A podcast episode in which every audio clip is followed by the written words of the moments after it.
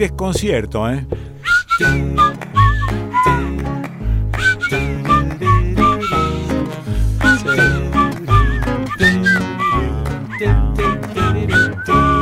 Hoy rarito emocional. Rarito. Sí, bueno, bueno, bueno.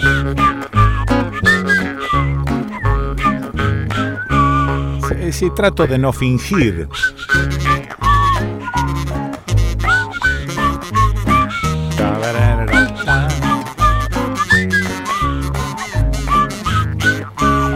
Importa más compartir. Sí, claro. Compartir. Sensaciones, emociones, sentimientos.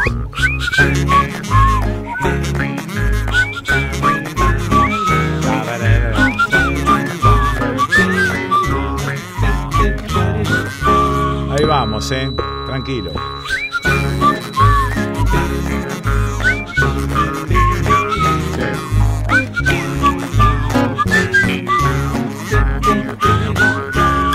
Porque de última.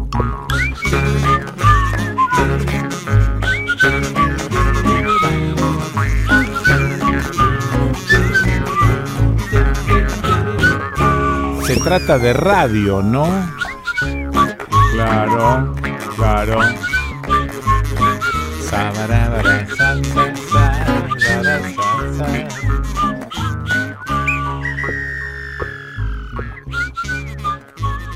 Tengo frías las patas.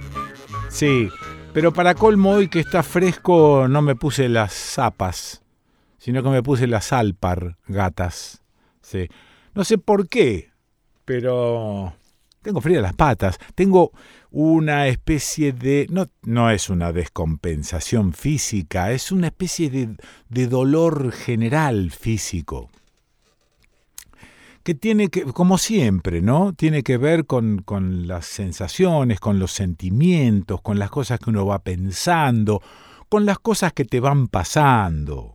Y entonces da la sensación que esta medicina que conocemos ha separado cuerpo de mente, ¿no?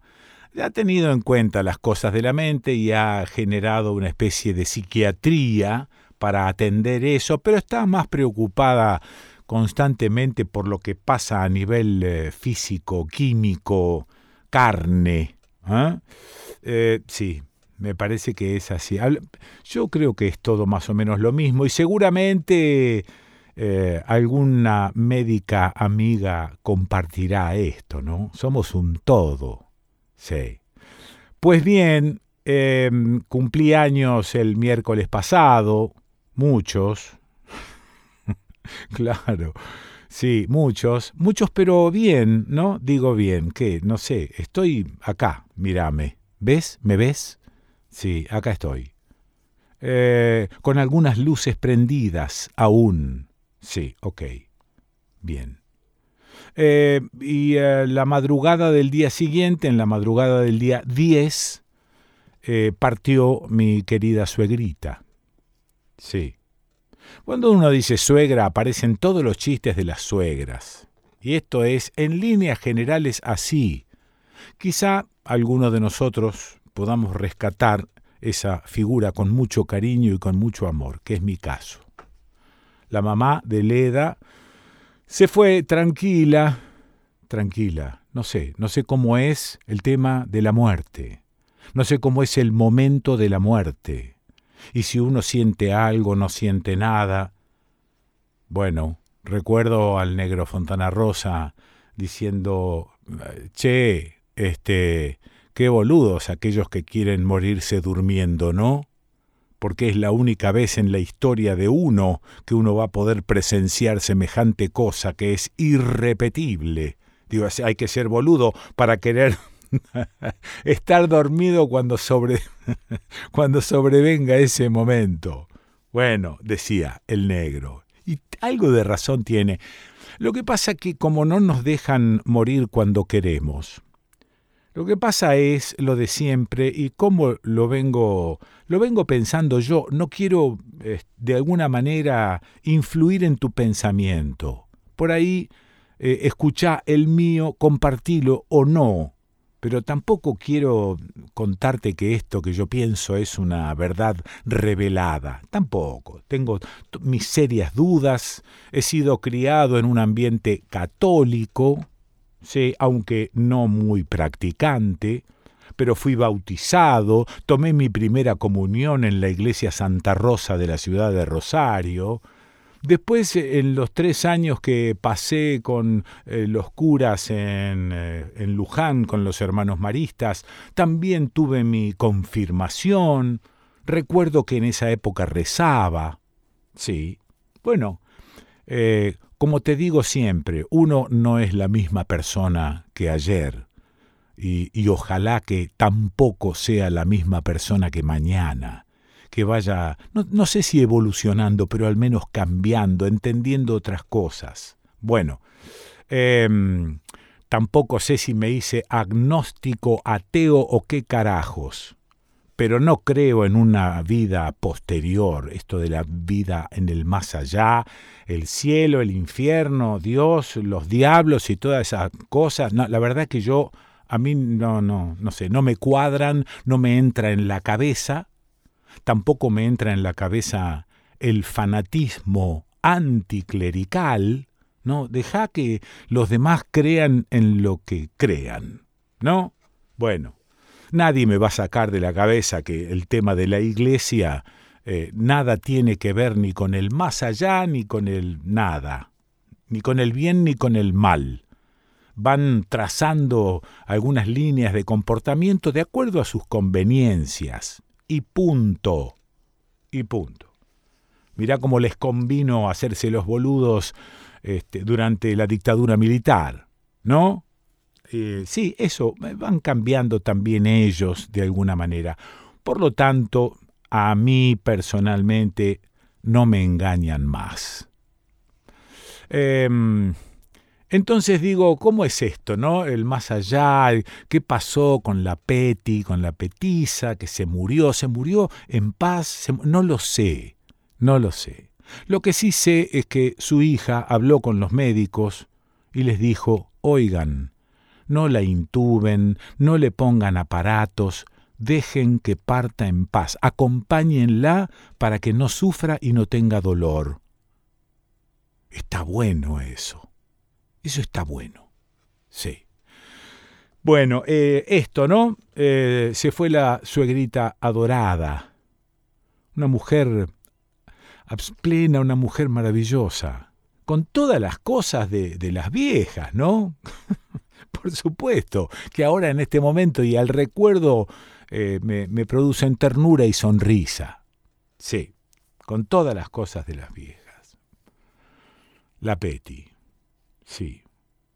Eh, por eso digo, ¿no? Se termina eso y para mí no hay más allá de la finalización biológica de la existencia. Lo que sí, como te lo digo siempre, a ver, mi papá murió hace muchísimos años, y sin embargo cuando yo estoy en mi mesa de carpintero haciendo alguna tontera, porque me gusta hacer tonteras, mi viejo está al lado. Te lo he dicho algunas veces. Siempre cito alguna cosa que dijo mi viejo.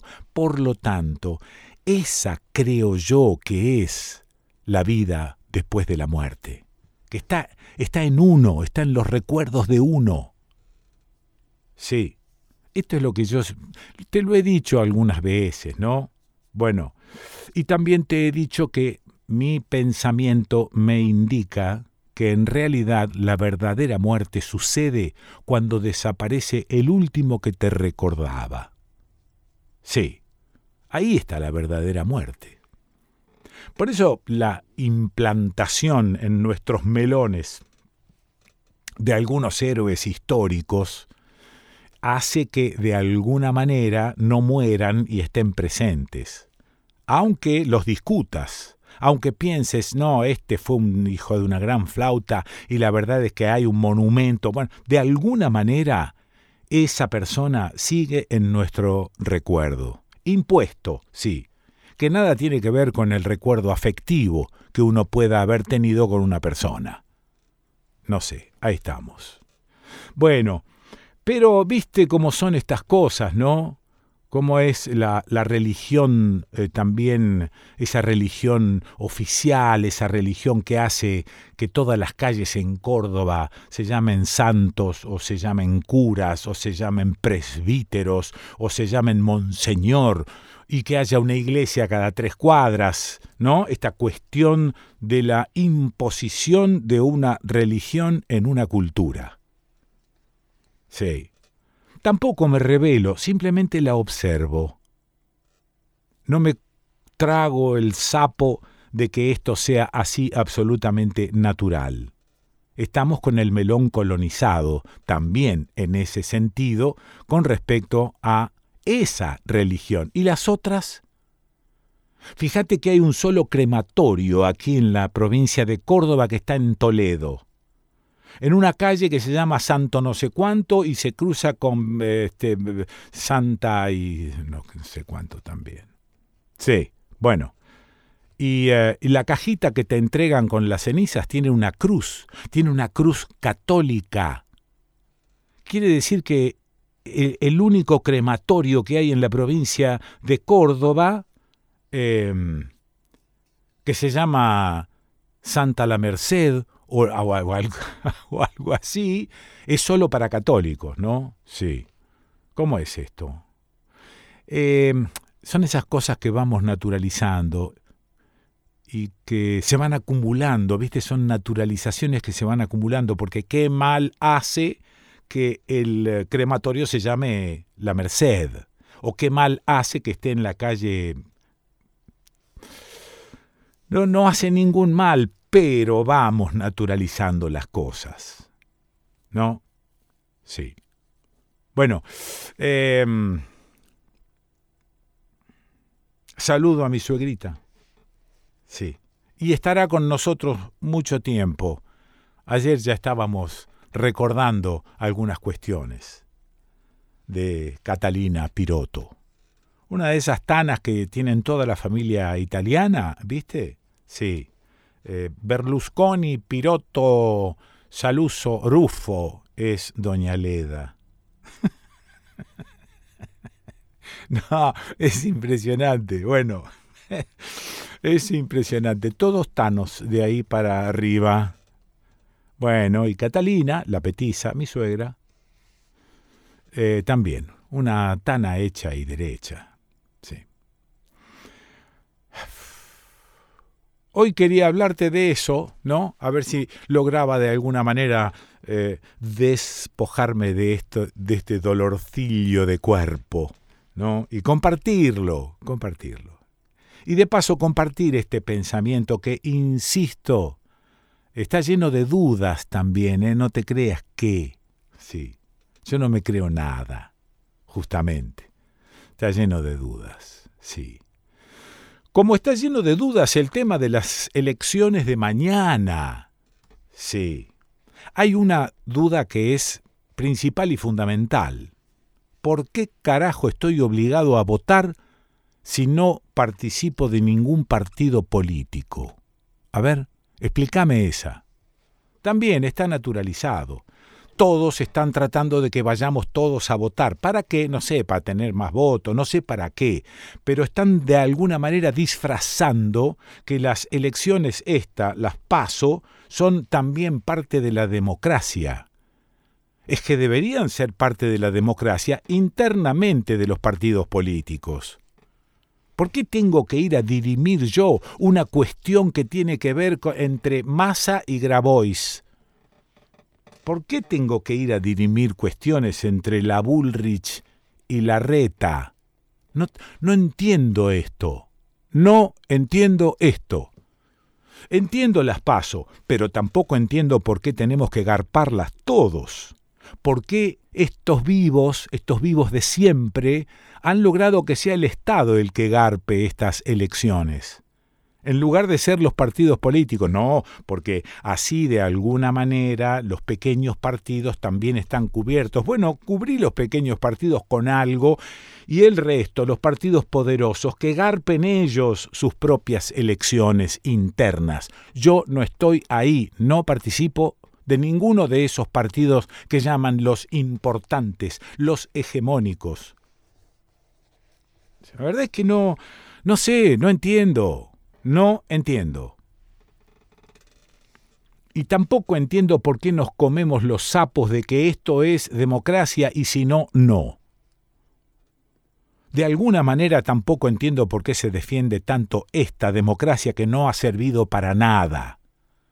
Ha servido para tener un 40% de pobres en la Argentina, no sé en el resto, pero estoy hablando de la democracia esta, la nuestra, que también nos han imbuido del espíritu de que no sirve ninguna otra cosa salvo la democracia. Pero nadie dice que hay que hacerla crecer, que hay que cuidarla, que esta democracia es una cagada. Nadie dice esto. Y entonces te enrostran el hecho de que tenés que ir a votar, porque eh, es parte de la democracia. Votar en una interna votar en una interna de un partido al que aborrezco, por ejemplo. No, si lo aborreces, vota a otro, y si aborrezco a todos, no tengo derecho. ¿Qué es eso de obligatoria? ¿Qué es eso? Primero, ¿qué es eso de que el Estado banque las internas de los partidos políticos? Y que lo agarpemos entre... ¿Por qué tengo que garparlo yo que soy parte del Estado? ¿Ok? Porque soy un ciudadano. ¿Ok? ¿Por qué tengo que garpar yo eso? Bueno, en medio de una creciente pobreza. Entonces digo, momentito, arranquemos desde ahí. Si vos me decís que son elecciones generales para elegir, va, listo. Vamos a bancar, a pesar de la pobreza, vamos a bancar entre todos. Bueno. Em, se entiende, ¿no? Es bastante claro. Sí, es bastante claro. Eh, hay veda política, pero no hay veda para putear contra esta democracia. No, no, no. La veda es para no favorecer a ninguno de los... Bueno, pero arréglense ustedes adentro de los partidos. ¿Por qué hacen votar obligatoriamente al resto de la gente y por qué la gente tiene que garpar las internas de los partidos? Que los partidos políticos existan, macanudo, que tengan sus afiliados y sus simpatizantes, porque la otra sería que vote solamente el afiliado. No me importa eso. Que vote el que quiera votar, pero no obligatoriamente. Pero previamente a eso hago el planteo, ¿por qué tenemos que garpar entre todos la interna de estos truchos? No lo entiendo. No lo entiendo. Bueno, ahí la producción rescató una latita de las pasos del 19. A ver, déjame escuchar. Este año vamos a votar un montón. Con la democracia se come. No, ni idea. Ni idea. Eh, eh, ¿Sabes con qué boleta se usa para votar o no? No, no. ¿Vas a votar? Sí, sí, sí. Tío, la verdad no sé todavía. ¿Se te complicó? Sí, se me complica. Ni idea de lo, cómo se vota. Bueno. bueno, haga el intento y de paso aprendemos un poco. Con la democracia se educa. Y este domingo en Argentina se celebran las elecciones primarias. Primarias abiertas, simultáneas y obligatorias. Primarias porque son la primera instancia en la que los precandidatos de todos los espacios políticos compiten entre sí para definir quién se presentará en las elecciones de octubre. Son abiertas porque votan todos los ciudadanos sin importar que estén o no afiliados a algún partido político. Son simultáneas porque se realizan en una misma fecha, en todos los distritos y en un único acto electoral. Y por último, son obligatorias. Para presidente tenemos las PASO, las generales y probablemente segunda vuelta. El famoso balotage. Con la democracia se cura. Las pasos sirven para descartar los partidos políticos que aunque no tengan internas, no alcancen, no lleguen al 1,5%.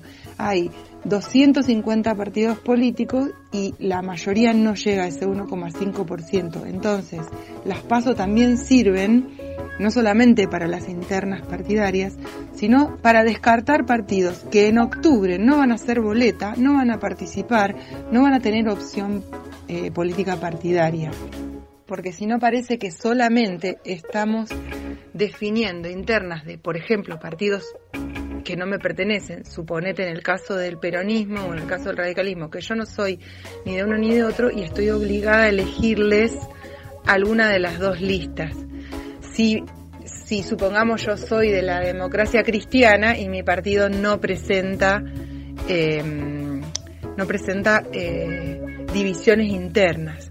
En cambio, si yo soy de, supongamos, autodeterminación y libertad, que a lo mejor no va a llegar al 1.5, me olvido de las internas del peronismo y el radicalismo y voto autodeterminación y libertad para que llegue a ese 1.5 y pueda competir en octubre, aunque más no sea para meter un diputado. ¿Cuáles son los distintos tipos de voto? El tipo de voto más común es el que contiene la boleta oficial de cada candidato. El voto en blanco es cuando entregas el sobre vacío sin elegir a ningún candidato. En 500 metros, gire a la izquierda. Este voto se computa y generalmente se asocia a la disconformidad que te puedan generar las opciones que haya para votar. Un voto nulo es cuando el sobre tiene boletas de distintas agrupaciones políticas para un mismo cargo, cuando la boleta está tachada, escrita o rota, o cuando en el sobre hay objetos extraños. Esto que voy a enseñar es todo real. la gente metió en las papeletas cosas como esta, por ejemplo. Papeleta bebé, un chorizo. Hay que decir que este chorizo mancha un poco menos que los corruptos en política, ¿eh? que quede muy claro. Los votos impugnados son aquellos emitidos por un elector cuya identidad pueda ser cuestionada por las autoridades de mesa o los fiscales. Por ejemplo, no figurar en el padrón podría ser una de las causas para que el voto sea impugnado. Por último, un voto recurrido es un voto cuya validez pueda resultar cuestionada por algún fiscal presente en la mesa luego de la votación. ¿Por qué puede pasar esto? Por ejemplo, si al abrir el sobre una parte de la boleta está rota, el fiscal de mesa puede enviar el caso a la justicia para que la validez de ese voto sea resuelta por la Justicia Nacional Electoral. Seguramente escuchaste la expresión cortar boleta. ¿Qué significa? que puedes elegir a un candidato a presidente de un partido, pero el legislador es o gobernador de otro. Lo importante es no mezclar candidatos de una misma categoría para que tu voto no sea anulado. Tengo un ahijado que se llama Juan Francisco, que ya hace muchos años salíamos de misa, él era muy pequeño, tendría 3, 4 años, iba a cococho mío y se le había pegado un tema de la misa que dice, demos gracias al Señor. Y el nene estaba cantando, democracias, democracias al Señor. No necesitamos nada más. Demos gracias al Señor. Con la democracia se educa. Con la democracia se cura. Con la democracia se come. Que las raíces de la democracia sean cada vez más sólidas y profundas en nuestra sociedad. Por las mañanas las aves cantan las alabanzas a Cristo el Salvador. Y tu amigo, ¿por qué no cantas las alabanzas a Cristo el Salvador?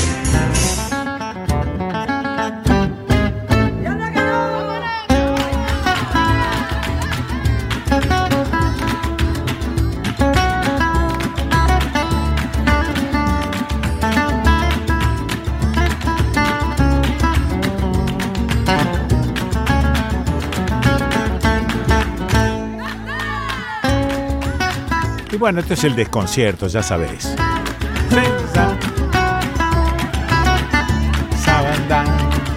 Los que hacemos el desconcierto, los columnistas fijos, Nicolás Olsevicki, el nene Ábalos, la tía María Iribarren, Gabriel Brenner, Fede Yáñez, Adriana Marcus, Raúl Bigote Acosta, Melissa Trad Malmod y Fernanda Nicolini, Raúl Sibecki, Diego Genú, Laura Lobo, Diana Cordon, Martín Leguizamón, Manolo Gallero, Tanu Pessoa, Pepe Esteves, Sonia Tesa, Lucila Pessoa, Daniel Feierstein y Beto Almeida.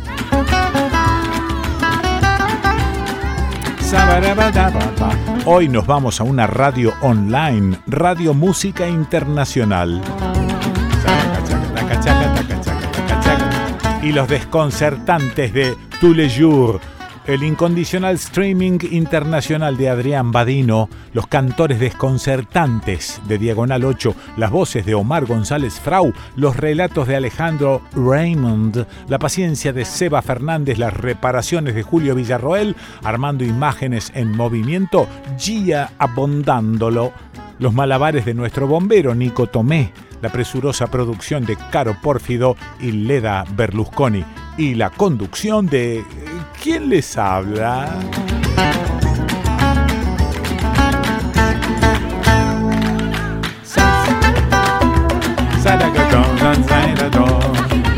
Podés seguir escuchando el desconcierto pelea y pelea por abrir nuestros melones y meternos un cacho de duda en nuestras vidas.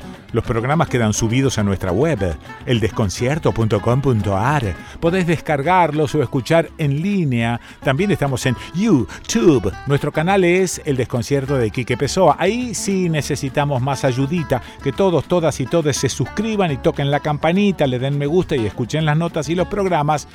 Si les gusta, claro. Así el canal fluye y se mantiene. ¿Fluye?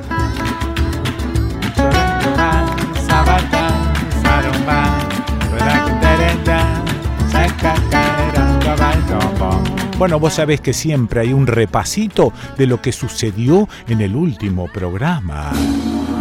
¿Qué carajo podemos decir? Con el ojo entrenado, Bach comenzó a reconocer la polución de los tirurunes en todos les bailarines de su pueblo. Previously.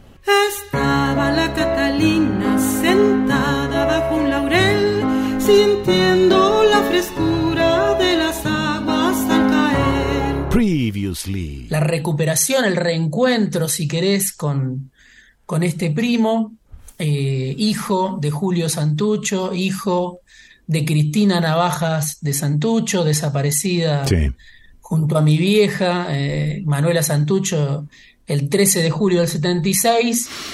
Esa historia que tantas veces hemos conversado, eh, a veces en el micrófono y la mayoría de las veces en privado, con vos, con Leda, con, con los amigos. Bueno, como que apareció eh, un elemento nuevo. Aquí en Córdoba y aquí en el desconcierto. Digo, los medios no son el demonio, No. los medios hegemónicos no son el demonio.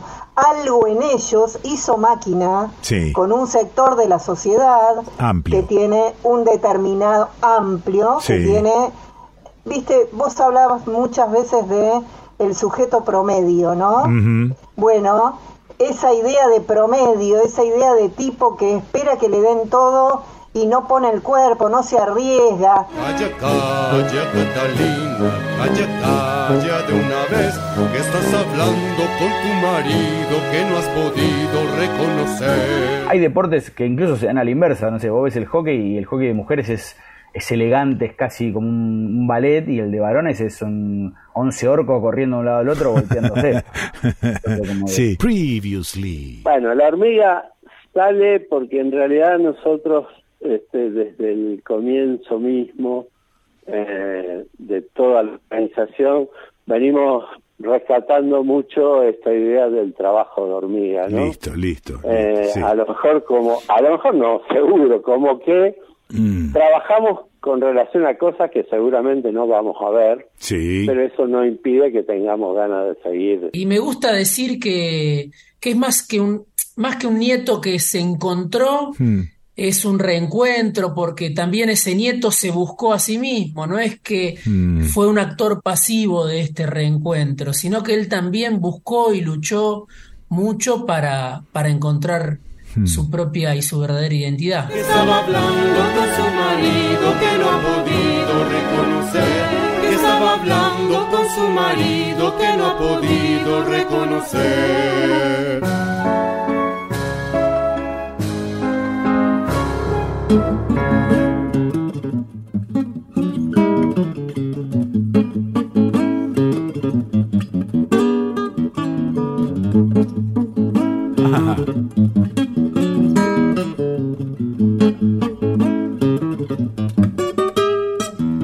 ¿Viste qué limpito que es para tocar? Lo conocí hace poco, te pasé un temita el otro día.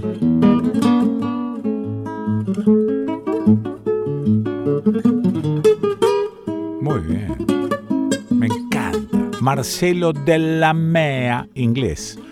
Marcelo de la Mea y su Amanecer Litoral. Escúchalo.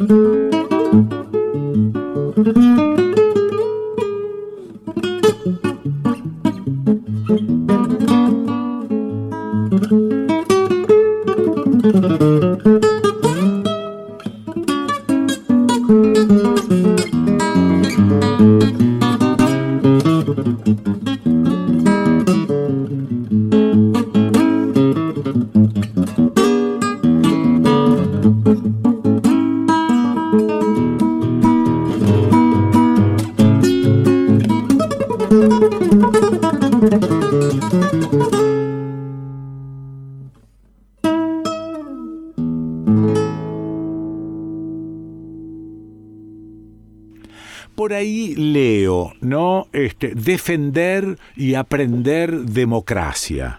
Digo, está bárbaro, pero también deberíamos empezar a, a, defender el libre pensamiento. ¿Por qué digo esto? Porque estas democracias que nosotros tenemos no han sabido darle de comer, no digo educar, no han sabido darle de comer a la gente. El otro día hablaba con el, el, Beto Almeida, desde Brasil.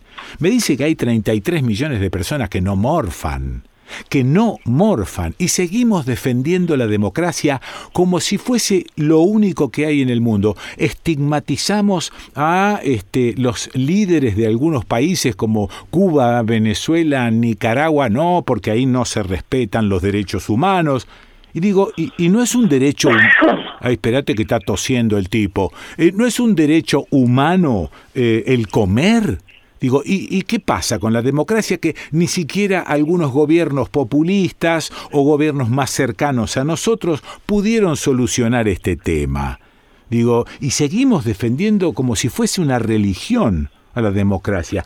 Yo quiero saber qué piensa el que tose, Gabriel Brenner, que está ahí en el teléfono. Gabriel, ¿estás por ahí?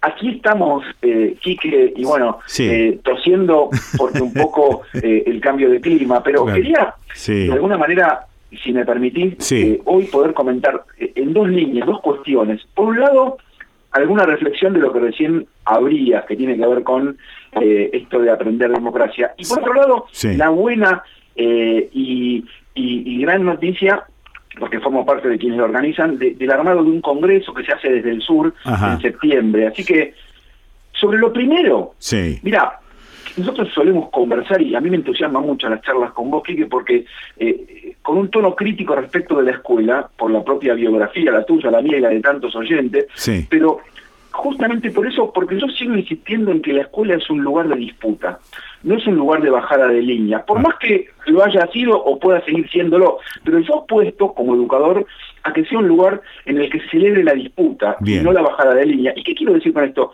Bueno, eh, una vez una gran cantante del rock, que hace poco se hizo eh, más visible por, por Fito Páez, dijo en un tema, nada es para siempre, ¿no? Sí. Fabiana Cantilo cantaba ese tema que a algunos se le estará pegando mientras lo nombro. Sí, señor. La democracia no es para siempre en la medida en que no entendamos que es algo que hay que defender y que hay que construir, porque naturalizarla y creer que eh, de alguna manera ya está, bueno, eh, si eso ocurre, puede pasar lo que vos recién decías, eh, y que Alfonsín lo recordaba, ¿no? Porque no se cura, no se educa y no se logra satisfacer necesidades básicas. Pero yo creo, Quique, que en nuestra sociedad democrática, la escuela tiene que ser un espacio de disputa en donde podamos, quienes piensen como estoy intentando convidar, explicar por qué es importante eh, que la escuela sea un lugar en el que se construya democracia y desde muy pequeños y pequeñas aprendamos lo importante que es aprender a tomar la palabra, lo importante que es que el otro o la otra sea mi hermano y no de movida una amenaza. Claro, claro. El, derecho, Quique, a ser iguales con la misma intensidad que a ser diferentes, mm. porque, porque eh, si, si, no tenemos, digamos, el derecho especialmente a ser iguales cuando la diferencia nos inferioriza, o, el derecho a ser diferentes cuando la igualdad ah. nos descaracteriza, ¿no? Esto lo decía de Santos. Sí, eh, Y te agrego más, te digo, para, para darte pie porque tenés mucho para decir sobre esto, pero eh, a participar, no a que te participen, ¿no? Porque no vos, pero muchos medios de comunicación se llenan la boca hablando de los jóvenes, pero nunca les hacen una mísera pregunta. o sea, hablan sobre ellos, pero no le dan la palabra. Y finalmente, una cosa muy de estos tiempos, controversial pero necesaria, aprender democracia es aprender no solamente normas, preferiría usar la palabra reglas, porque los pibes o cualquier oyente con reglas va a usar quizás eh, algo más cercano, porque las normas a veces se distinguen. Eh, aceptar y de alguna manera entender que las reglas, normas, las leyes, permiten que podamos vivir en democracia. Y eso supone que hay que respetarlas y construir ese respeto, y que si se transgreden, debe haber una sanción y en mi caso, que siempre traigo a la escuela, dentro de la escuela la sanción debe lograr realizarse porque si no, viva la pepa, pero la sanción no tiene que ser punición, que es el sinónimo que le ponen todos hoy. Ah. No, no, no, no. La sanción dentro de una escuela tiene que ser un punto de partida, no de llegada. Tiene que permitir aprender, te diría más, que reparar. Eso ah. es algo tan necesario y, quizás tan necesario eh, como, el nieto 133 que repara la memoria como sociedad, ¿no? Eso es, eso es, sí. Bueno, y eh, dentro de este mm, eh, esta especie de, no sé si llamarlo congreso que están organizando Para, para septiembre, está este tema de la democracia, ojo con la democracia porque no está ni terminada ni nada, sino que hay que construirla todo el tiempo. Bueno, qué bueno el pie que me das, porque el título del Congreso que se hace el 22 y 23 de septiembre eh, de este año, eh, allí en, el sur más austral, eh, en la provincia, nuestra querida provincia de Tierra del Fuego, ah. se llama Hacer nuestra democracia más democrática. Ah, ok, ok, ok, ok. Te cuento algunas cositas que está bueno y que tus oyentes y que también vos conozcas. Mira, voy a empezar de atrás para adelante. ¿Sabes quién cierra el Congreso, Quique, que es una bocanada de aire fresco? ¿Quién?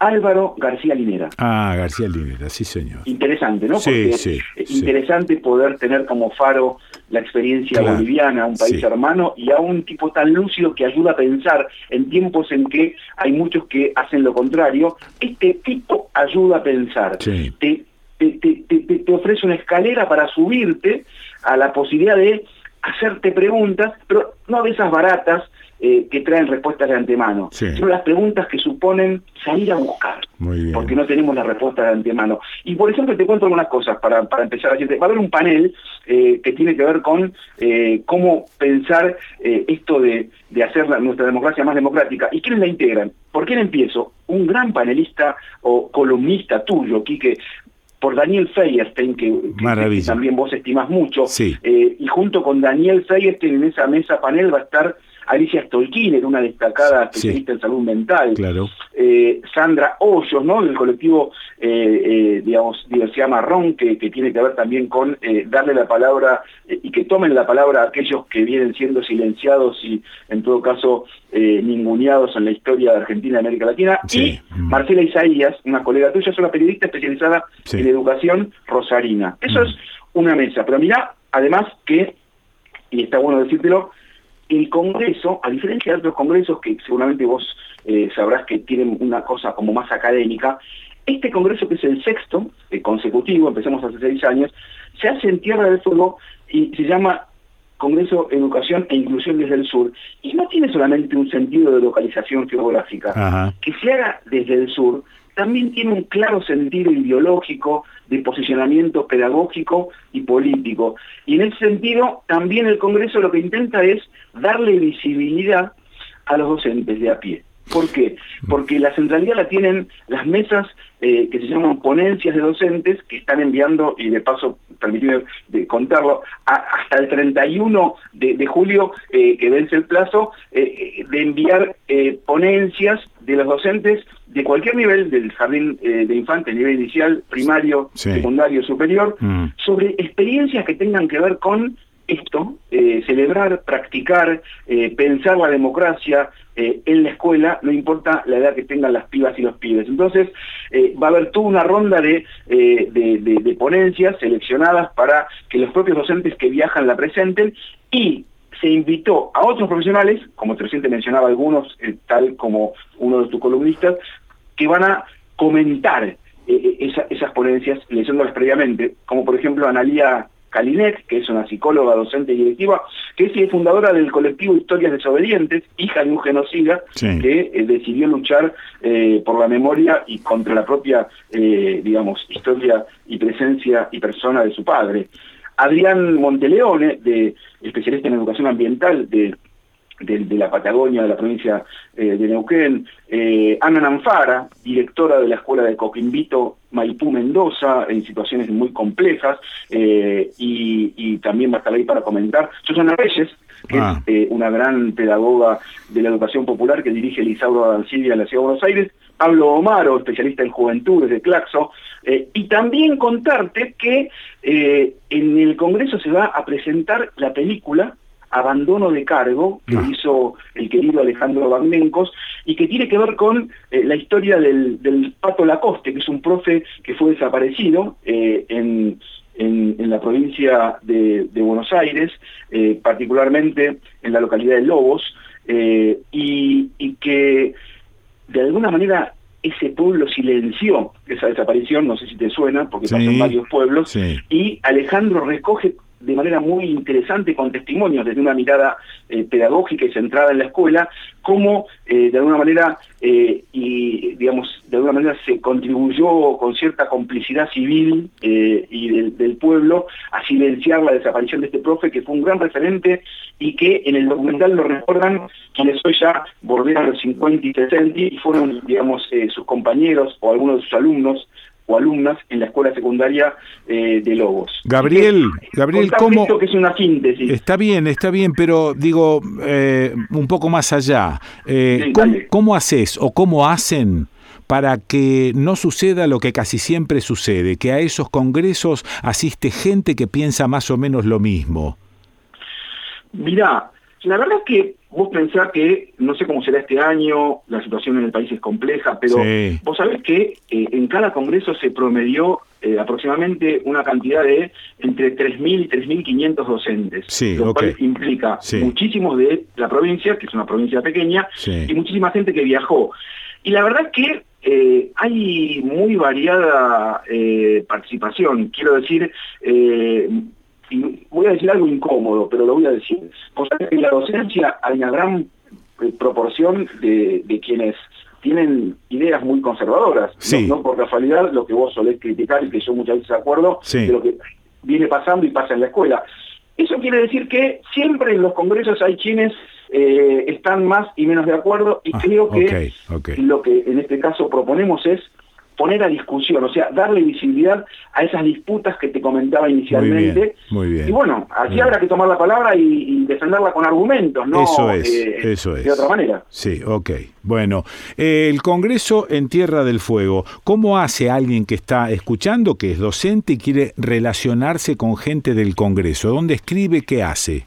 Si escriben en, eh, en Facebook, Congreso Internacional de Educación o ponen el Congreso Internacional de Educación e Inclusión desde el Sur, les aparece enseguida el logo ah, con el Congreso y ahí también pueden ir rápidamente al Instagram para mencionar dos redes sociales y hay eh, también, y lo puedo decir, seis con número, eh, TO Congreso 2023 arroba Ah, tds.edu.ar Mm. y en esa dirección también como mail se les responde. Así que esos son las, los lugares para, para poder eh, enterarse un poco más de lo bien. que estoy contando. Fecha de inicio. El día viernes 22 de septiembre y fecha de cierre el sábado 23 eh, de septiembre en la ciudad de Río Grande, Sí. eh, Tierra del Fuego. Gracias, Gabriel. Te mando abrazo grandote. Fuerte abrazo para vos. Lo escuchaste a Gabriel Brenner. ¿Y dónde lo, escu- dónde lo vas a escuchar? Lo vas a escuchar en el desconcierto. Ta ta ta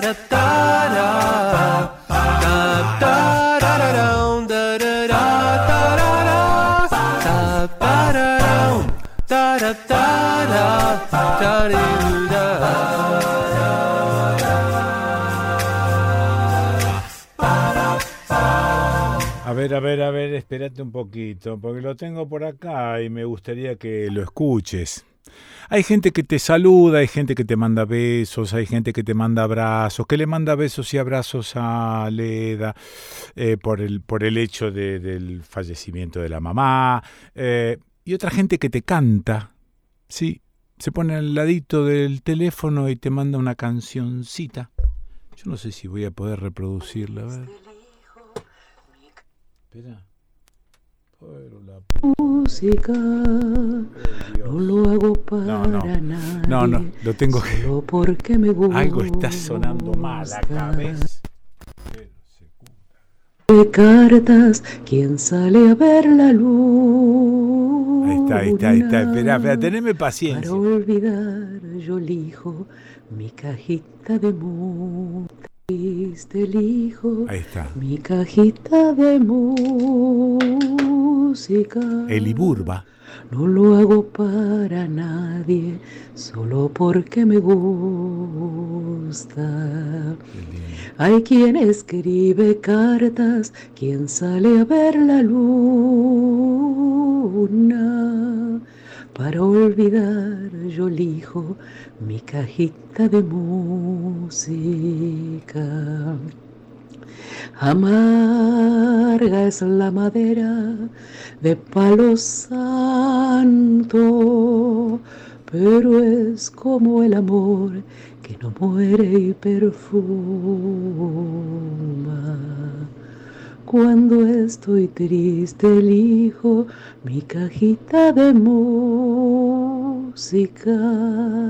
pero te vas y vuelves, no he de acabarla nunca. Te espero, mi tristeza huele a ti y es menuda. Tengo las manos verdes esta noche de lluvia. Cuando estoy triste elijo mi cajita de música. Pero te vas y vuelves, no he de acabarla nunca.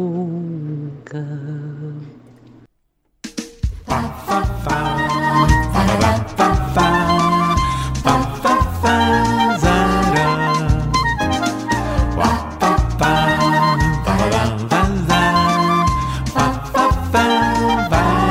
Andaba medio perdido y aquel amor me llamó a ver la banda pasar cantando cosas de amor. Estas son algunas de las radios que ya nos confirmaron que retransmiten el desconcierto. Si querés retransmitir, podés avisarnos a el desconcierto de Quique Pessoa, arroba gmail.com en la provincia de Buenos Aires, en Tres Arroyos, Radio Cooperativa Indie Rock.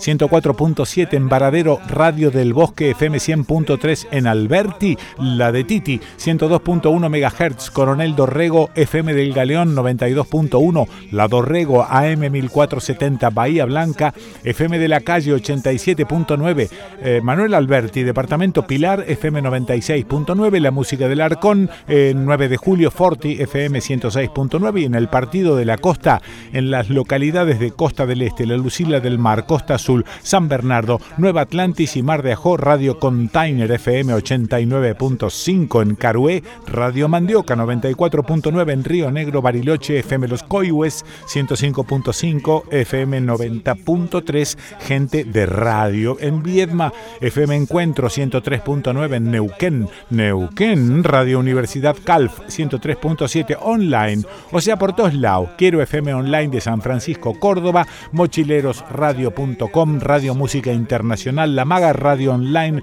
Radio Minga, Radio Roja Online desde Olivos, Buenos Aires, La Radio.com, fonicanews.com y su app Fonica Play, fmexcalibur.com, Radio Las Pica, La Clase Radio.com, ADN Radio, desde Venado Tuerto, Santa Fe, y hay una culada de radios, por eso yo entonces voy como, como con grajeas, lo voy midiendo un poco, cuando la si no te atures, cantando el programa de amor.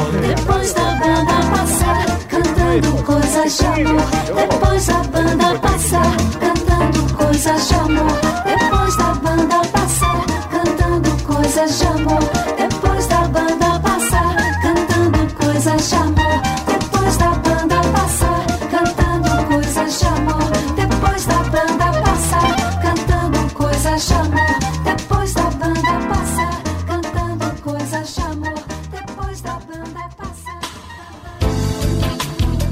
A ver, ¿qué significa esta frase?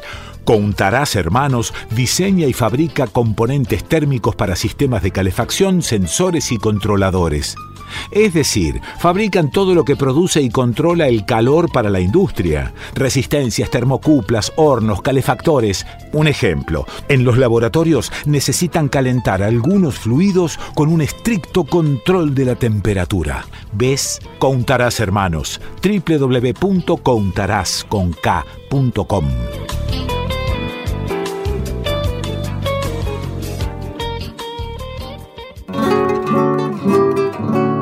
Streaming internacional para nuevos sistemas de comunicación. Streaming internacional para las emisoras que quieran incluir su programación en Internet. Streaming internacional para aquel que quiera poner en la web su propio programa de radio. Streaminginternacional.com.ar Streaming Internacional, todo junto. Streaminginternacional.com.ar Un, dos.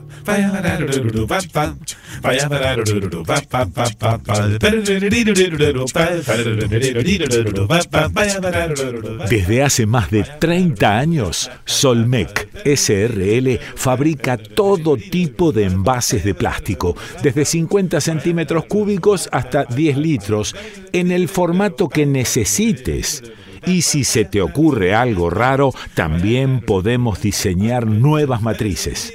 ¿Ha visto? Solmec SRL Almafuerte 4181 San Justo, Buenos Aires. Podés escribirnos a info@solmec con K, punto com punto ar, Solmec. Si no lo tenemos, lo hacemos.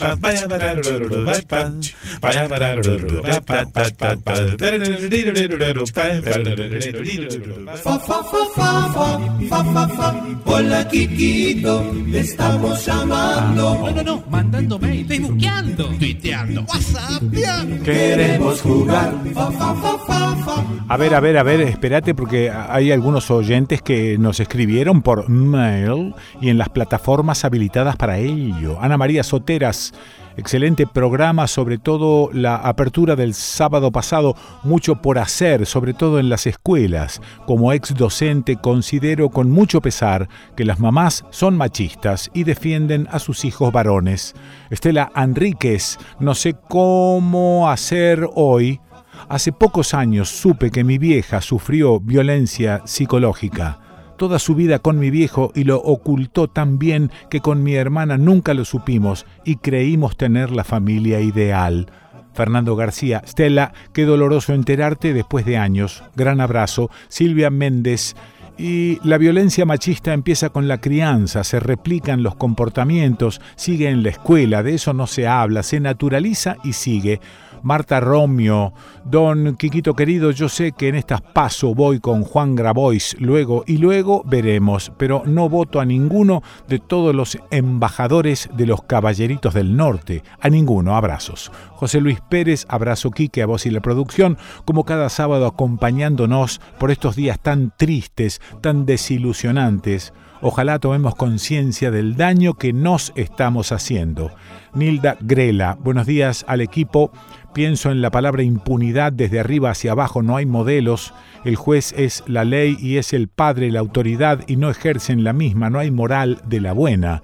Las instituciones deberían cumplir con su rol, pero la corrupción a granel hace estragos pretenden desintegrarnos como individuos, busquemos una salida digna y reclamemos donde sea gracias. Marcos Ristorande, hola Quique, en lo que respecta al fútbol femenino, el factor determinante en nuestro caso es el tiempo. Lo que las chicas están logrando a nivel local en unos años se reflejará internacionalmente. Mis hijas de 11 y 17 juegan al vóley en Central, pero cuando vamos al club en familia juegan al fútbol y los pibes en general se la bancan. La resistencia masculina no va más allá de algún refunfuño. Adriana Mufarregue, buenos días Quique desde Altagracia. Julián Correa, buen día a todos. Guillermo Cerneux, excelente música Quique querido. Celebro junto a Diego Genú la recuperación de su primo y admiro esa tremenda militancia familiar que continúa en él. Eh, abuelas de Plaza de Mayo, una agrupación de humanidad inmensa e inestimable, una reconciliación con las miserias humanas que ellas intentan sanar. Julián Correa, qué emocionante lo que cuenta Genú. Luis Foquesato, ¿qué tal le da Quique y equipo? Buen día. Conmovedor el relato de Diego. Les Santucho, una familia signada por la persecución y la tragedia. Gracias. Julio Cáceres, hermosa nota con Diego Genú. Gracias, Quique, por ponerla al aire. Gastón Fernández, por haber pronunciado esa fea y bolivianizada palabra Pachamax tiene mi no me gusta. Cami Pérez. Hola Quique, todos los sábados te escuchamos, estamos tomando mates en la cama, escuchando saludos desde Río Grande, Tierra del Fuego. Roberto Canepa, óigame Pessoa, cuando quiera un nudo en la garganta, usaré corbata, o tal vez vuelva a escuchar a Genú y luciré así más humano, no sé.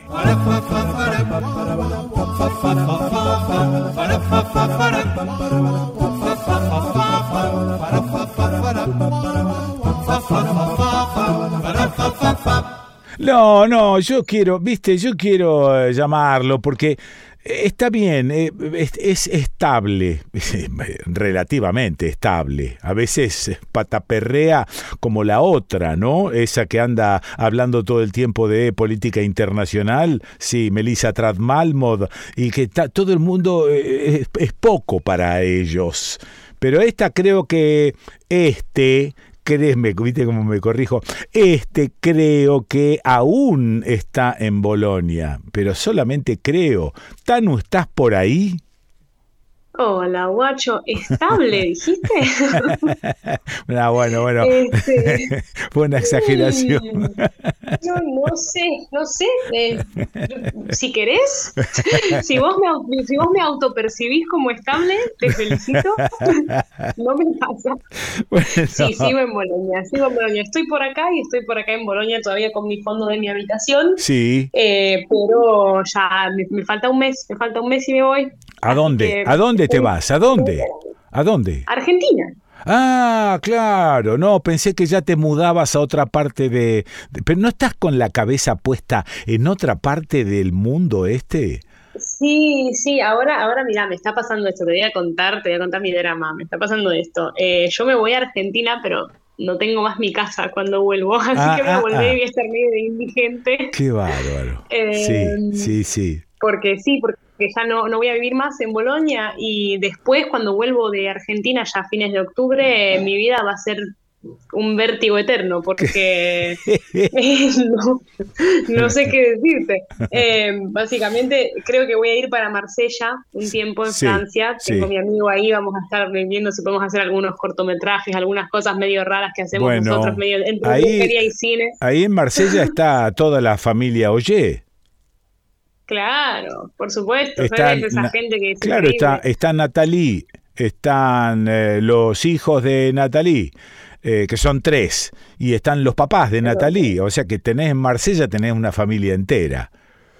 Sí, tengo, tengo para rato, tengo para hacer dulce, así que la Sí. verdad que voy a estar ahí. ¿Y el francés? Eh, pero ¿Cómo te va? No, a mí no me cuentes. ¿Cómo te va con el francés? Muy bien, ¿Sí? de verdad muy bien. Ya, ya eh, estoy hablando, estoy hablando mucho francés hace ya un añito. Sí. Y ahora estoy perfeccionando. De hecho, ahora mi, mi profesora Eva me pidió que escriba un poema Ah, en francés sobre un conflicto interno. Me dijo, quiero que escriba, es una psicóloga también, tipo, escribí sobre un conflicto interno. Bueno, está bien. No, Pero claro. bueno, estoy también ahí medio pateando las opciones porque quiero también ir a vivir un tiempo a Escocia. Así que, no sé, voy a estar Ahora- entre- entre- Ahora decime, no, decime, esto, esta, esto es una conversación que, eh, no sé, no, no debería ser una cosa pública porque papá, hijo, pero, pero no importa porque hay una apertura que, me- que me interesa básicamente en la gente de tu edad y yo no podría moverme a ninguna parte, vos sabés que yo soy un tipo que junta porquerías y cosas y yo arrastro todo el, peso de, museos enteros en mi vida, pero vos con mucha soltura decís, ahora voy a Argentina y cuando vuelvo no tengo más casa, no sé, voy a pasar una temporada, esto, ¿con qué te movilizas? ¿Qué, qué pones en, en la valija? No tenés nada. No tengo, no tengo estabilidad tampoco, justamente por eso está estable. Este, no sé. No, a ver, tengo, digamos que tengo varias cosas. Yo voy, como vos juntás porquería, yo junto plantas. Entonces yo tengo muchas plantas Sí. que voy a estar ahí tipo regalando. Tengo una planta de mango impresionante, un arbolito de mango que ya está recrecido, hermoso, divino. Pero en la, normalmente me muevo en- por la vida con una valija muy grande llena de mi ropa y mis boludeces y una mochila llena de cosas más importantes y como bienes más preciados, materiales. sí. Este, y eso es, eso es lo que tengo. Voy a dejar un par de casas acá en el, eh, en el sótano de esta casa, porque, porque por suerte me dijeron que puedo dejar, así que Mm. bien ahí, un par de casas con libros, boludeces, y las vendré a buscar en el 2027, eh, Sí. cuando pueda. Ahora, fíjate qué extraordinario, ¿no? Porque estuvimos charlando, haciendo una sobremesa con eh, nuestros amigos los Simonazzi que vinieron a visitarnos y hablábamos justamente de esto, ¿no? De qué, qué pasa con los jóvenes que se van de Europa y, por ejemplo, un país como Italia o España se quejan de que los jóvenes se van. Eh, los jóvenes también se van de acá buscando otros horizontes. ¿Cuál es la diferencia básica que vos notás entre haber vivido en Argentina y ahora estar pataperreando por Europa con una ciudadanía, lo que te da ciertas ventajas, ¿no? Pero ¿cuál es la diferencia? Porque, perdón, bueno- no, perdóname, perdóname, porque yo veo, te sigo en tus comunicaciones, vos te lo pasás paseando y veraneando. y yo digo, ¿cómo mierda? ¿Cómo es? No es Pero ¿cómo- así. no, ¿cómo hace? No es así, es mentira. es mentira. Mi, mi novio, mi novio hace dos Sí, minutos me sí. estaba retando porque me dijo, vos tenías que estar desempleado, tenías que ser libre este verano, tenías que estar todo el tiempo afuera y estás todo el día encerrado en casa haciendo cosas y trabajando. Es cierto, yo no sé no trabajar. No sé no trabajar. Ah. Renuncié de mi trabajo y Sí. volví a trabajar. Bueno, pero, pero, pero, pero te lo pasás eh, paseando por distintos lugares maravillosos, mandás fotos, estás en el mar, te bañás, el perro juega con vos. este, y yo digo, pero esto, ¿cómo es esto? Que se van de acá de Argentina y, y pueden sobrevivir en Europa laburando de vez en cuando y paseando. Sí, eh, sí, sí. Sí a todo, sí a todo eso. Bueno, bueno, esto es lo que yo quiero que cuentes. Yo creo que la diferencia básica es que hay una, hay una mayor facilidad con todo. Las distancias en Europa son muy cortas. Ah, sí, En una sí. hora estás en otro país. Sí, Eh, los pasajes cuestan muy poco. Yo para ir a Marsella pago desde Bolonia 10 euros el pasaje de avión. Ah, mira. 10 euros. Sí. O sea, no es nada, Nada, no es nada. un almuerzo. Es como si vos pagaras una pizza Claro. para irte a otro país, ¿me Claro, ¿entendés? O sea, sí, de sí. verdad no es nada. Sí. Eh, Mm. La verdad que acá, acá uno tiene a lo mejor más, más facilidad, más comodidad para el transporte, para moverse, Sí. tiene más amigos, porque yo también viajé mucho los primeros años que estuve acá, entonces porque tuve esa suerte de viajar, conocí mucha gente y gracias a eso puedo viajar, porque si yo no tuviese amigos, no, no tengo tampoco tampoco tanta plata como para estar todo el tiempo Ah, para bueno, bueno, bueno. Sí, está bien, Entonces, está bien, está bien, está bien. amistades, Sí, contactos, es más, es como más, hay más apertura y como hay más seguridad también en, en Europa, Mm. como que uno puede decir, bueno, conocí a esta persona en internet, bueno, la voy a ir a ver a su casa y voy y la paso re bien y no pasa nada. En cambio, a lo mejor en Argentina eso no se puede hacer, eso no hay tanta facilidad, no solo económica y de distancia, sino que también hay más peligros, hay que estar más atento. En cambio, acá Ah. es como la gente está tipo, bueno, qué sé yo, Claro, que sí, surja. sí, sí, sí. Y eso que eso que estás contando es una de las ventajas de irse a Europa. Supongo que sí, depende de cuál sea tu prioridad. Tipo, para mí mi prioridad era venir a hacer cine. Me vine a hacer cine al país equivocado porque Italia está en un momento de cine muy pobre, muy Ajá, pobre, la verdad, un, un pésimo público, pésimo material. El cine real italiano se terminó en los 2000, ya hace como 20 años que hacen solamente cosas veramente muy berretas. Este, y, y me, me vine, me vine a- al, al mal. Me gustaría irme para hacer otra cosa. Los quiero mucho los tanos, pero no, no me han ofrecido cosas bastante grandiosas a nivel de, de producción, como sí lo hacen muchos franceses o en Escocia, incluso en España. España está subiendo muchísimo. Creo que depende mucho de la prioridad que tengas cuando te venís a Europa. ¿Qué querés hacer? ¿Querés viajar? ¿Querés ahorrar? ¿Querés, eh? Está buenísimo para todo eso, pero tenés un punto más fijo como hacer arte, tenés que ver bien a dónde te vas a hacer eso. Sí, no, estaba pensando eh, en no en dar recetas, pero ya que se trata esto de una conversación eh, eh, abierta, eh, preguntarte qué es lo que eh, hay que tener básicamente. Yo dije una pavada pa- para, un viaje de ese tipo o para un traslado del tipo de lo que vos hiciste. Dije, hay que tener este, consecuencia con lo que uno quiere. Hay que tener medianamente claro lo que uno quiere y no aflojar ni abajo el agua. Es decir, todos de alguna manera tiene, no, no hablo de sacrificios, pero digo, loco, hay que poner huevo en esto una vez que decidís, a ver, voy a ir a probar a Europa un cachito. ¿Qué, qué, ¿Cuál es, a tu criterio, lo principal que hay que tener? Hmm, Y bueno, yo creo que mm, yo creo que la falta de conciencia, porque realmente yo cuando pienso en, digo, yo me vine a los 18, Sí. Tipo, ¿qué problema tenía en la cabeza? ¿Qué me pasaba? ¿Quién me dejó? ¿Quién me dio dos mil euros en el bolsillo y me dijo anda? ¿Quién, ¿A quién se le ocurrió? Tipo, yo ahora pienso, es una locura. Yo ahora si lo tuviese que hacer, no, no lo hago, no, qué horror, tipo, con todo. no, mientras más crecemos, más nos condicionamos y más nos parece que esas cosas son re locas, re imposibles, re inacibles. Sí. Y a los 18 para mí eso era como re normal. Yo era tipo, no, yo tengo que irme. Claro. Tipo, no fue difícil porque yo me tenía que ir, yo tenía que hacer mis cosas y era como ahora lo pienso y tipo, ¿Mm? girl. Ajá, ajá. bueno, Claro. tranqui. Eh, Claro. Creo que hay, hay una falta de conciencia, como, si- como un niño.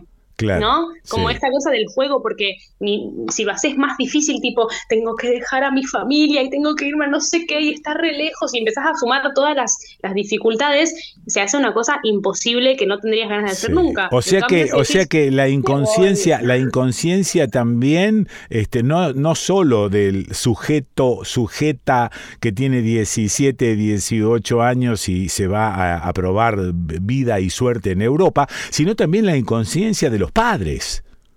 Claro, tipo, de que, bueno, que se vaya y haga lo que quiera, qué sé yo.